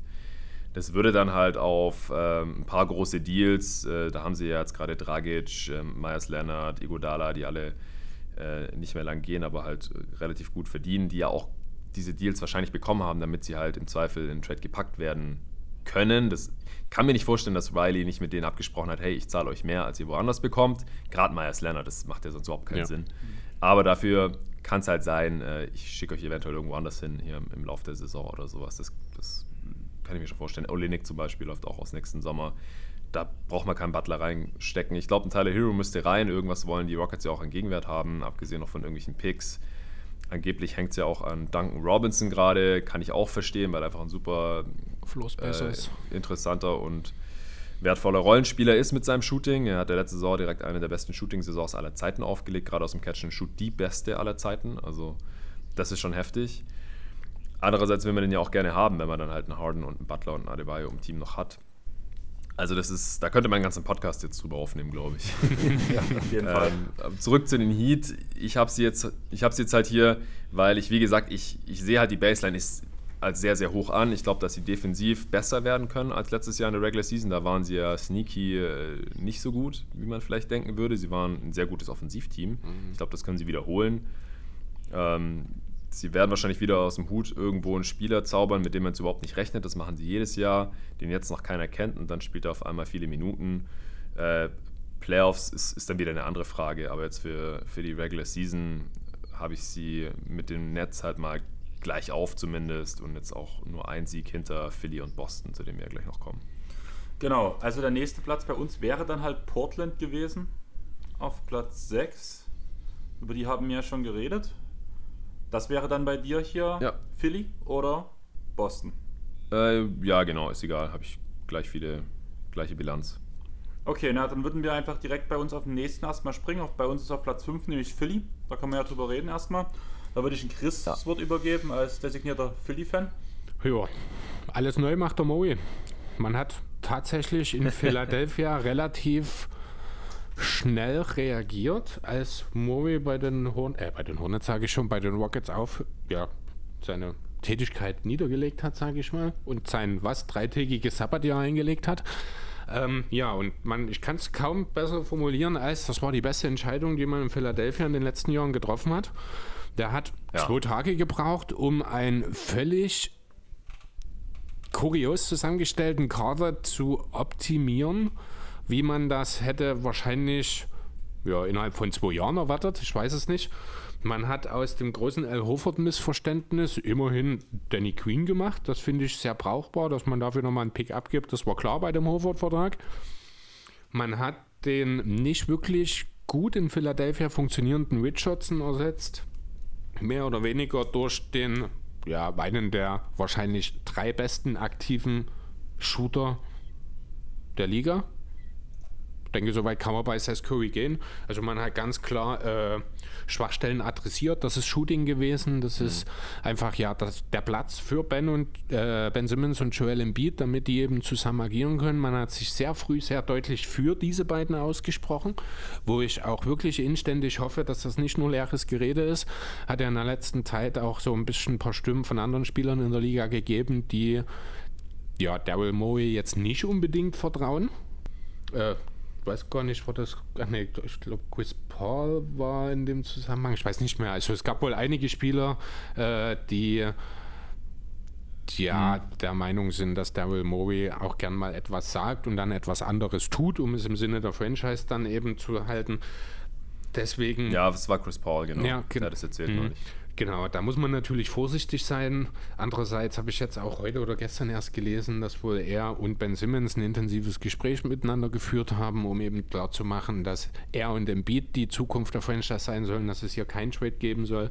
Ist auch für mich meiner Meinung nach die völlig logische ja, Herangehensweise. Man hat eben mit Rivers auch einen neuen Coach, der jetzt erstmal auch die Chance bekommen soll, zu zeigen, was er aus diesen beiden rausholen kann.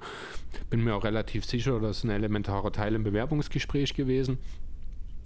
Man hat rundherum viele gute Schützen äh, mittlerweile, also für Philly-Verhältnisse wirklich viele gute Schützen. Man hat mit Tyrese Maxey einen super Draft-Pick noch abgestaubt an so später Stelle, muss ich sagen. Äh, hat die Senderrotation extrem aufgewertet, die ja nach, hinter Embiid in den letzten Jahren immer eine Katastrophe war. Jetzt hat man mit Dwight Howard und, äh, wie heißt er, Tony Bradley, zwei Spieler, die durchaus dafür sorgen können, insbesondere natürlich Howard, dass man die Embiidlosen Minuten nicht zusammenbricht. Also man hat wirklich auch Free Agent technisch sehr, sehr gute Deals gemacht. Und ja, im Grunde sind wir jetzt an demselben Punkt, wie wir vor einem Jahr schon mal waren in Philadelphia. Man erwartet alles und hofft, dass es nie in die Hose geht. Ich finde auch sehr gut, was die da gemacht haben. Also Maury war aus meiner Sicht auch der wichtigste Move dieser Offseason. Ich halte extrem viel von dem Typ, der hat nicht umsonst jetzt 13 Jahre in Folge in Houston die Playoffs immer erreicht. Ja. Und ähm, macht einfach sehr, sehr gute Deals auch immer. Und so auch wieder diesen Sommer. Ich finde das Team jetzt deutlich ausgeglichener aufgestellt für beide Enden des Feldes. Auch hier sehe ich Upside, wenn Embiid mal fit bleibt und sein Potenzial vollends entfaltet. Ich glaube auch, dass es mit Embiid und Simmons hier im Zusammenspiel besser funktionieren kann. Ich kann mir trotzdem vorstellen, dass wenn man jetzt in dieser Saison sehen sollte, das ist jetzt doch nicht das Gelbe vom Ei und die können wir einfach nicht zusammen hier maximieren, dass dann einer von beiden mittelfristig gehen muss. Aber ich glaube auch, dass sich das hier Maury erstmal noch anschauen will und mich wird es echt vom Stuhl hauen, wenn der jetzt auf einmal noch für Harden tradet. Genau, also jetzt noch vor Saisonbeginn oder was weiß ich jetzt ganz bald. Das glaube ich auch nicht. Ich sehe es auch nicht im Saisonverlauf. Also ich denke, man wird sich schon jetzt wirklich die komplette Saison nehmen, weil man muss sich das natürlich auch mal in den Playoffs anschauen, wie das Ganze ja, das dann funktioniert. Gut. Und mhm. ja, dann nächstes Jahr in der Offseason, wenn man eben zu dem Entschluss kommt, dass Ben und Joel zusammen nicht funktioniert, dann kann man den ja, die Notbremse ziehen, sage ich mal. Aber ich glaube, jetzt in dieser Saison, während der jetzt startenden Saison, wird keiner von beiden verschifft. Außer bis zur Trade Deadline sieht es richtig katastrophal aus. Dann vielleicht. Aber das sehe ich mhm. nicht kommen. Ja.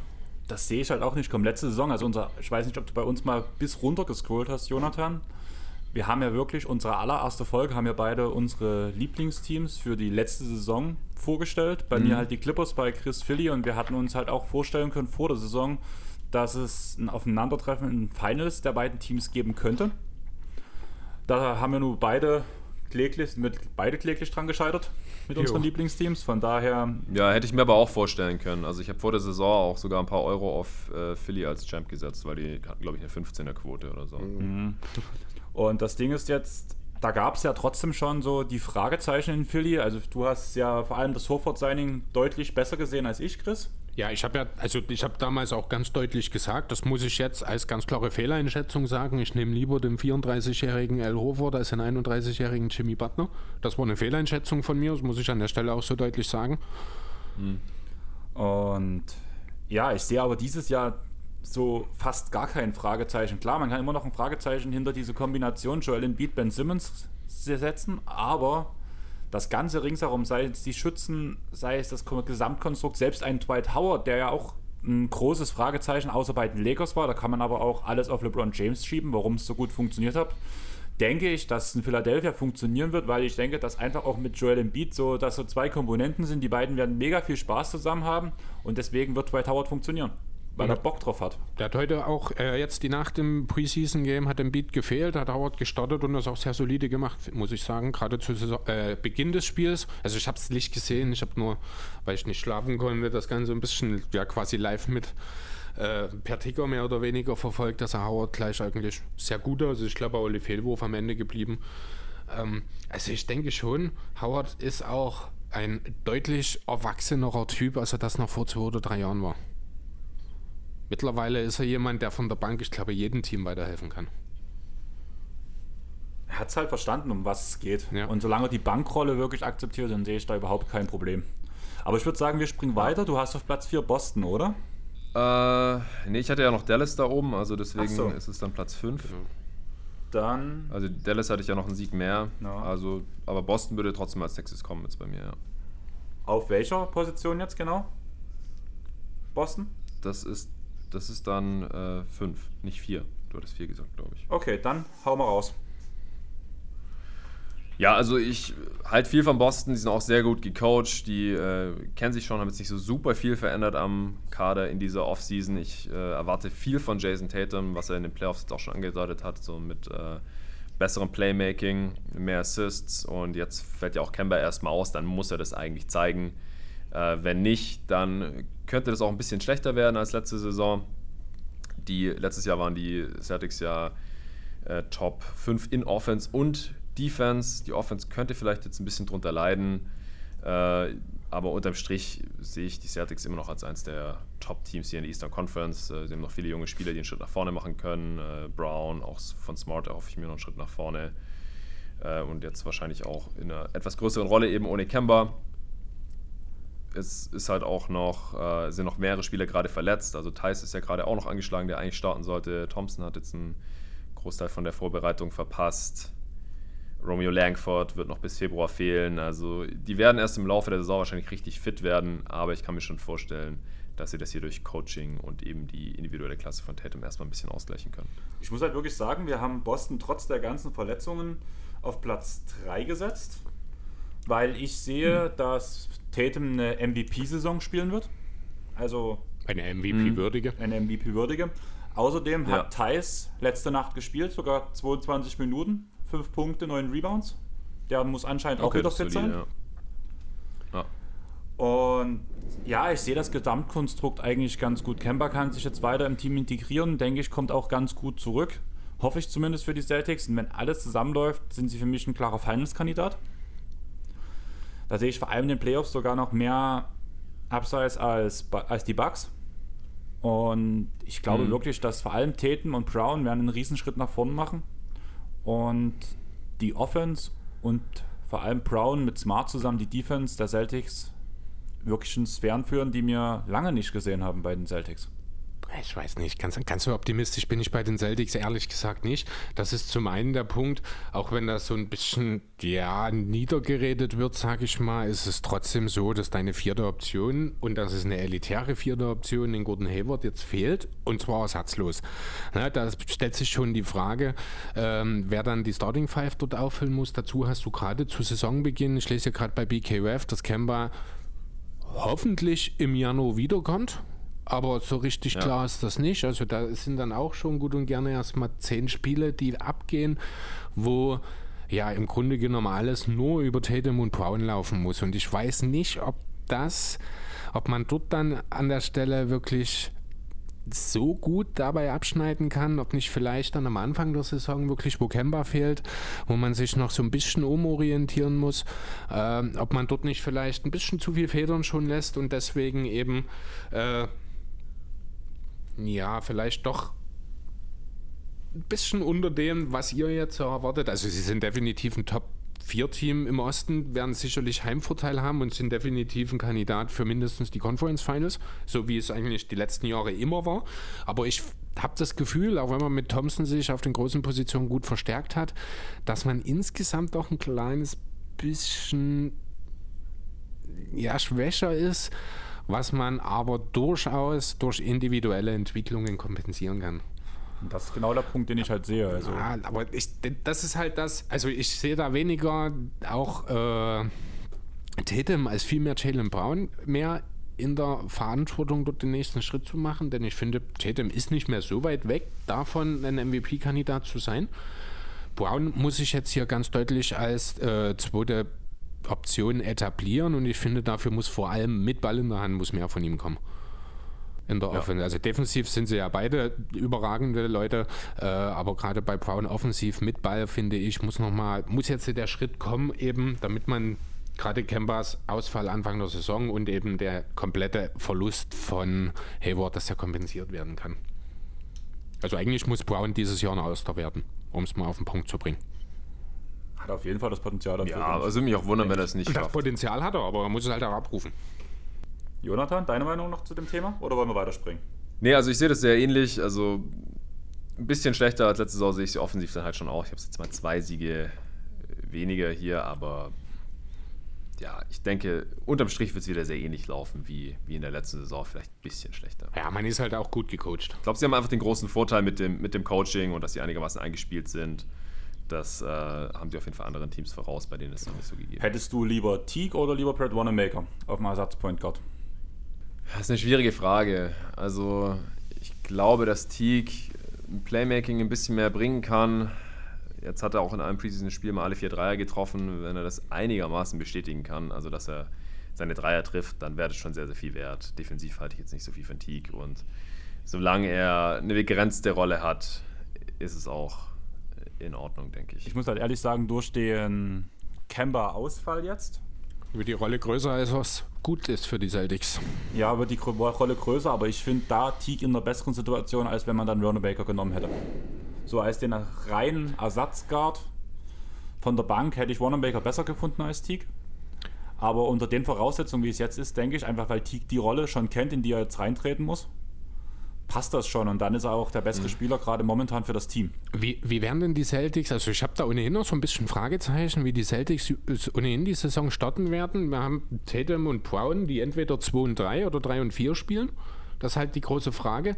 Wen baut man da noch drumherum? Das wird äh, Thompson Wahrscheinlich, Rotation, je das, nachdem, genau, was für ein... ist, spielen beide. Ist vielleicht, ne, das ist halt die Frage, hast du Thompson und Dice, dann spielen äh, Tatum und Brown auf 2 und 3, dann spielst du, ich weiß nicht, mit Smart auf das Point Guard. Was, warte mal ganz kurz. Du willst, du willst Thais und Das- Thompson parallel spielen lassen? Das ist gerade meine Frage. Nein, Wie das starten die in der Saison? Meine Aussage Na. für die beiden ist, je nachdem, was für ein Matchup kommt. Als die beiden, Einer von beiden. einer von Ja, beiden gut, startet, aber das ist kam nicht, so da gibt es keinen festen. Okay, also, also gehen wir davon aus, dass Tatum wahrscheinlich auf die 4 rücken wird jetzt dauerhaft und Brown auf die 3. Hast du zwei Guards, die du noch auffüllen musst, das wird dann einer wahrscheinlich smart sein und dann ist es tatsächlich Teague wahrscheinlich. Also so gerade so auf den kleineren Positionen wird es halt relativ schnell auch dünn, habe ich das Gefühl. Ich weiß nicht, was ein Romeo Langford zu leisten imstande ist oder ein Carson Edwards, das sind nur beides Spieler durchaus mit Talent, aber auch mit Fragezeichen, sage ich mal. Ansonsten Ähm, sind das. Langford fällt aus. Achso, stimmt, das hat man vorhin schon, Ja, ja, genau. ist das ist ja gut, dann reden wir über Carson Edwards, er hat noch nicht wirklich viel gezeigt bisher. Ansonsten Peyton Pritchard ist jetzt gezogen worden. Dazu hatte Dennis eine relativ negative Meinung. Es, der ist wohl noch nicht unbedingt in der Lage, direkt weiterzuhelfen. Und das ist es dann mehr oder weniger. Gut, du hast Aaron Neesmith noch. Das ist ein reiner Shooter. Also auf den Guard- und Flügelpositionen finde ich die Celtics schon ein bisschen dünn, muss ich sagen. Ja, ich denke, dass Grant Williams starten wird und dann äh, Smart und Brown und Tatum auf den kleineren Positionen. Mit Thais auf der 5. Ja, das ist durchaus möglich. Das glaube ich am ehesten. Wie geht es bei dir weiter bei den Teams, dass wir langsam mal Richtung Ende kommen? Weil diese zwei Stunden, die mir vor davor gesagt haben, haben wir Ja. ja nur schon. Knapp überboten. Ja, ja, genau. Also ich kann jetzt auch nicht mehr so ewig. Sehr cool, wenn wir uns äh, einigermaßen kurz halten könnten bei den drei Teams, über die wir jetzt noch gar nicht gesprochen haben. Es sind ja jetzt die Bucks, Clippers und Lakers. Ich Du hast die Mavs an vier, nehme ich an, ne? Mavs an 4, Bucks an 3, aber die Clippers und Mavs habe ich beide mit 48 und den Lakers habe ich jetzt gerade 49 Siege gegeben.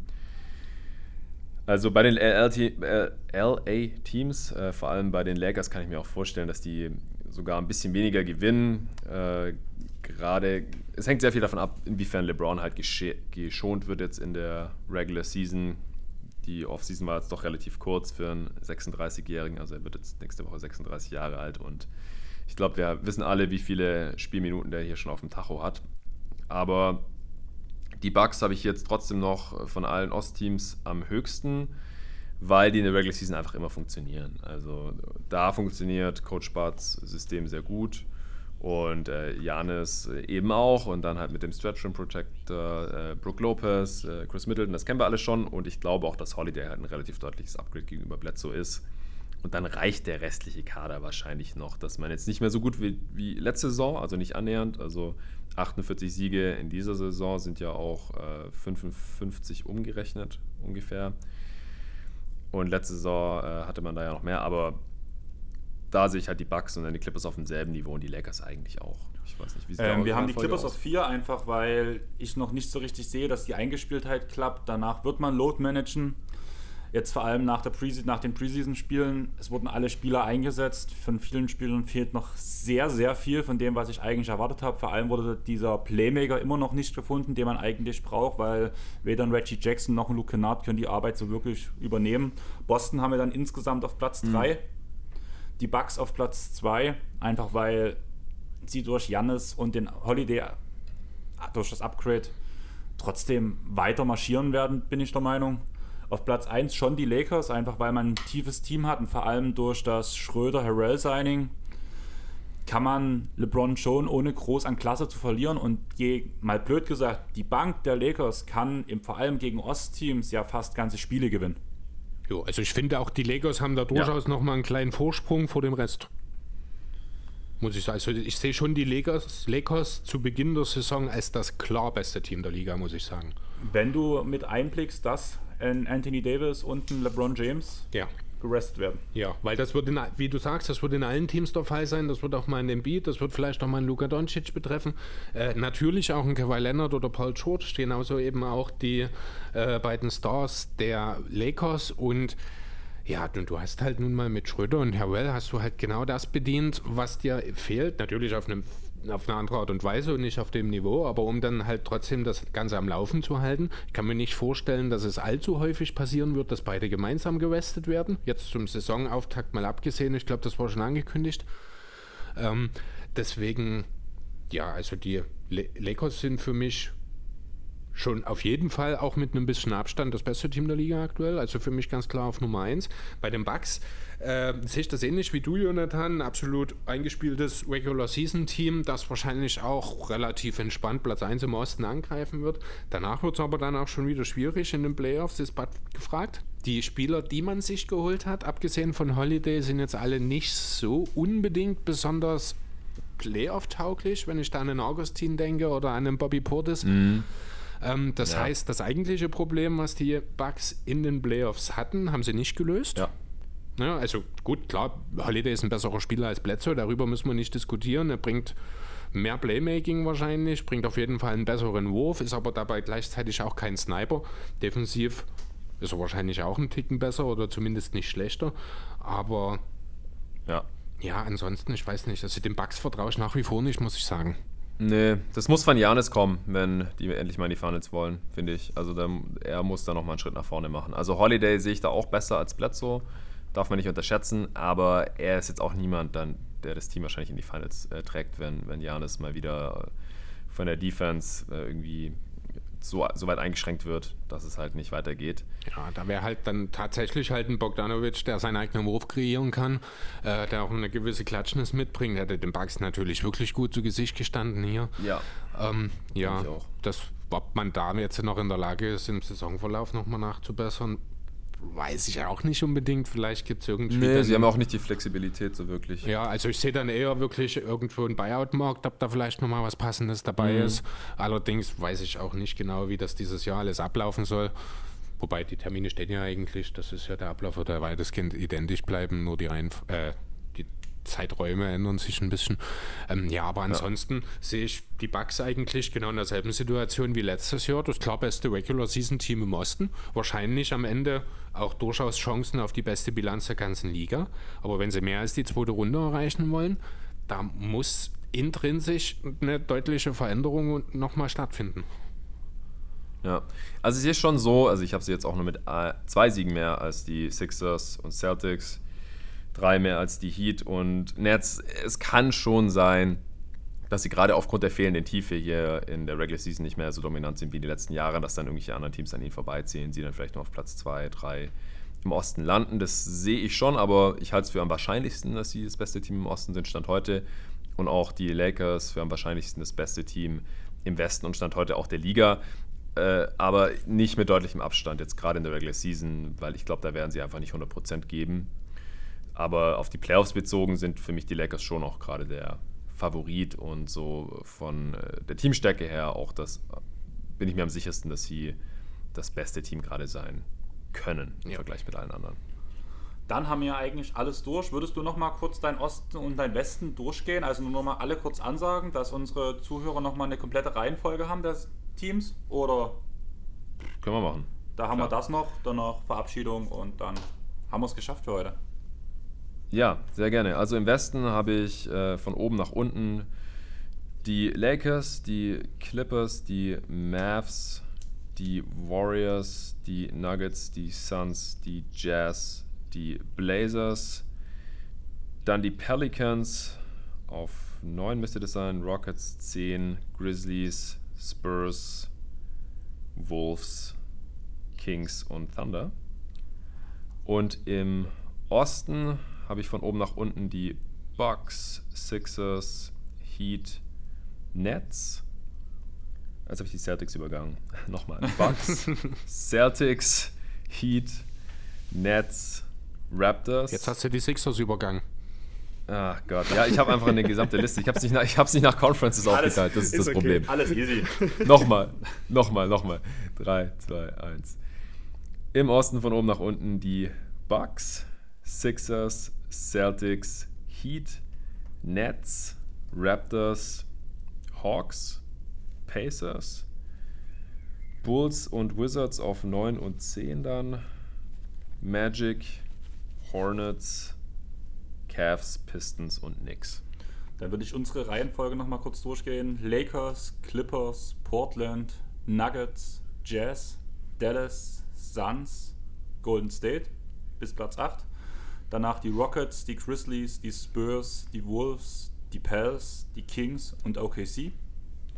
Und im Osten die Bucks, Boston, Philly, Miami, die Nets, Toronto, Indiana, Atlanta, die Wizards, die Bulls, die Magic, die Hornets, die Cavs, die Detroit Pistons und die Knicks. Und damit haben wir unser Power Ranking beendet, haben fast wieder drei Stunden. Irgendwie wird das dann mittlerweile zur Standardzeit leider. Es ist ein bisschen abnormal. Ja. Auf jeden Fall ein riesen Dankeschön, dass du dabei warst. Sag sehr, sehr bitte nochmal, wo man dich finden kann, wie man dich finden kann, was demnächst für Projekte anstehen und so weiter und so fort. Das Wichtige halt, was du, ja. was dir wichtig ist. Vielleicht auch deine Werbung zu Performance wäre nochmal interessant, mit dem Gewinnspiel vielleicht. Und ja, hau mhm. raus. Ja, also mein Podcast heißt jeden Tag NBA, ist überall zu finden, wo es Podcasts gibt. Und auch äh, auf den ganzen Social Media Kanälen bin ich überall zu finden unter äh, jeden Tag NBA als ein Wort bei Instagram, äh, Facebook, aber da mache ich nicht so viel. Natürlich auf Twitter, da mache ich ziemlich viel, da diskutiere ich auch immer gerne mit anderen NBA-Fans, äh, Podcastern, Experten, was auch immer, also folgt mir gerne. Dann äh, gibt es gerade ein Gewinnspiel eben auf Instagram. Also wenn ihr da auf mein Profil geht, dann seht ihr es gleich, ist der letzte Post äh, im Zusammenhang, äh, in Zusammenarbeit mit meinem Sponsor oder einem meiner Sponsoren des Podcasts äh, Bearformance. Die machen eine Sporttasche und äh, da gibt es eben jetzt zwei Exemplare zu gewinnen. Bis zum 24.12. könnt ihr da noch mitmachen. Außerdem könnt ihr gerade, falls ihr meinen Podcast gut findet und den finanziell unterstützen möchtet, dann äh, gibt es eben für diese Supporter gerade noch NBA 2K21 zu gewinnen. Eins für die neue Xbox und eins für die PS5. Und äh, was da jetzt gerade noch so ansteht, ist, also Previews habe ich jetzt gerade alle durch. Wie gesagt, neun Pods über 30 Teams. Und jetzt äh, gestern ist erschienen die Top 10 der U24-Spieler in der NBA, also quasi die 10 besten Talente oder Prospects, um die man sein Team vielleicht aufbauen wollen würde, äh, mit zwei Kollegen aufgenommen. Und jetzt heute Abend nehme ich noch die Top 25 der aktuellen NBA-Spieler auf, jetzt für die kommende Saison, wen wir da so drin haben, zusammen mit einem Kollegen. Da freue ich mich drauf. Das wird dann wohl ein Zweiteiler, der jetzt noch vor Saisonbeginn rauskommt. Dann gibt es noch einen Pod zu Fantasy-Manager-Spielen und einen zu den NBA-Wetten und dann geht die Saison endlich los und da bleibe ich natürlich auch erstmal im Ball. Also da gibt es dann auch immer wieder Power-Rankings. Ich mache so ein Power-Ranking ungefähr einmal im Monat oder alle paar Wochen. Gibt es dann immer Updates, da sage ich kurz über jedes Team, was passiert ist, was die so gemacht haben, wie es gelaufen ist in den letzten Wochen und warum äh, ich die jetzt irgendwie ein bisschen besser oder schlechter sehe als im vorherigen Power Ranking. Das ziehe ich so die gesamte Saison eigentlich durch. Dann hat man immer so einen ganz schönen Überblick drüber, über die Liga, wenn man sie jetzt eben nicht unbedingt auch jeden Tag so eng verfolgen kann, wie ihr das vielleicht macht oder wie ich das natürlich auch mache für unsere jeweiligen Podcasts. Also da ist einiges geboten, dann gibt es noch einige andere Formate. Ich werde immer wieder Spiele analysieren, wie ich das in den Playoffs auch jede Nacht eigentlich mache. Das mache ich dann äh, vielleicht ein, zwei Mal pro Woche bei irgendwelchen tollen äh, Matchups zwischen interessanten Teams. Dann werde ich immer, wenn es Trades gibt, die analysieren, werde da immer den Transfermarkt sozusagen im Auge behalten. Äh, ich werde die Awards im Auge behalten. Wer ist da so der Frontrunner? Da gibt es normalerweise einmal im Monat ein Update. Also da ist wirklich einiges geplant jetzt hier im Verlauf der nächsten Regular Season. Es ist jetzt im Prinzip, jetzt wo ich fertig bin mit meinem Studium und mich da auch voll drauf konzentrieren kann, äh, auch in meinem anderen Job gerade nicht so viel machen muss oder kann, ehrlich gesagt, aufgrund der aktuellen Situation, äh, werde ich da meine gesamte Energie in den Podcast reinpumpen und dann halt wirklich auch erstmal jetzt fünf Folgen die Woche raushauen und dann schaue ich mal, wie viel Supporter ich so bekomme, wie es mit den Sponsoren so läuft und dann gibt es hoffentlich noch viele weitere NBA-Saisons. Dann auf jeden Fall riesen Respekt an dich. Du tust mir jeden Tag meine Arbeit versüßen, kann man ja direkt so sagen. das freut mich. Du begleitest mich durch meinen Arbeitstag im Normalfall sozusagen. Bei uns wisst ihr ja, wo ihr uns findet. Überlasst überall ein Like da. Apple Podcast würden wir uns sehr über Bewertungen freuen. Das bringt uns immer nach vorne. Ähm, dann habe ich noch kurz anzumerken, am 26.12. habe ich den nächsten DJ-Livestream, den ich wieder mache, da ich ja momentan nicht selber auflegen kann. Deswegen diese Livestreams momentan, solange es noch geht und solange Twitch noch nicht sagt, ja, wir dürfen nicht mehr. Da ja wahrscheinlich viele zu Hause sitzen werden, vielleicht hat jemand Bock reinzuschalten. Wir tun es auch wieder auf unserer Instagram-Seite teilen. Nächste Woche kommt unsere Awardshow. Und damit würde ich sagen, danke an dich nochmal, Jonathan. Danke an dich, Chris. Und ich würde sagen, wir gehen raus. Ciao, Sinn. Ciao. Danke euch. Ciao.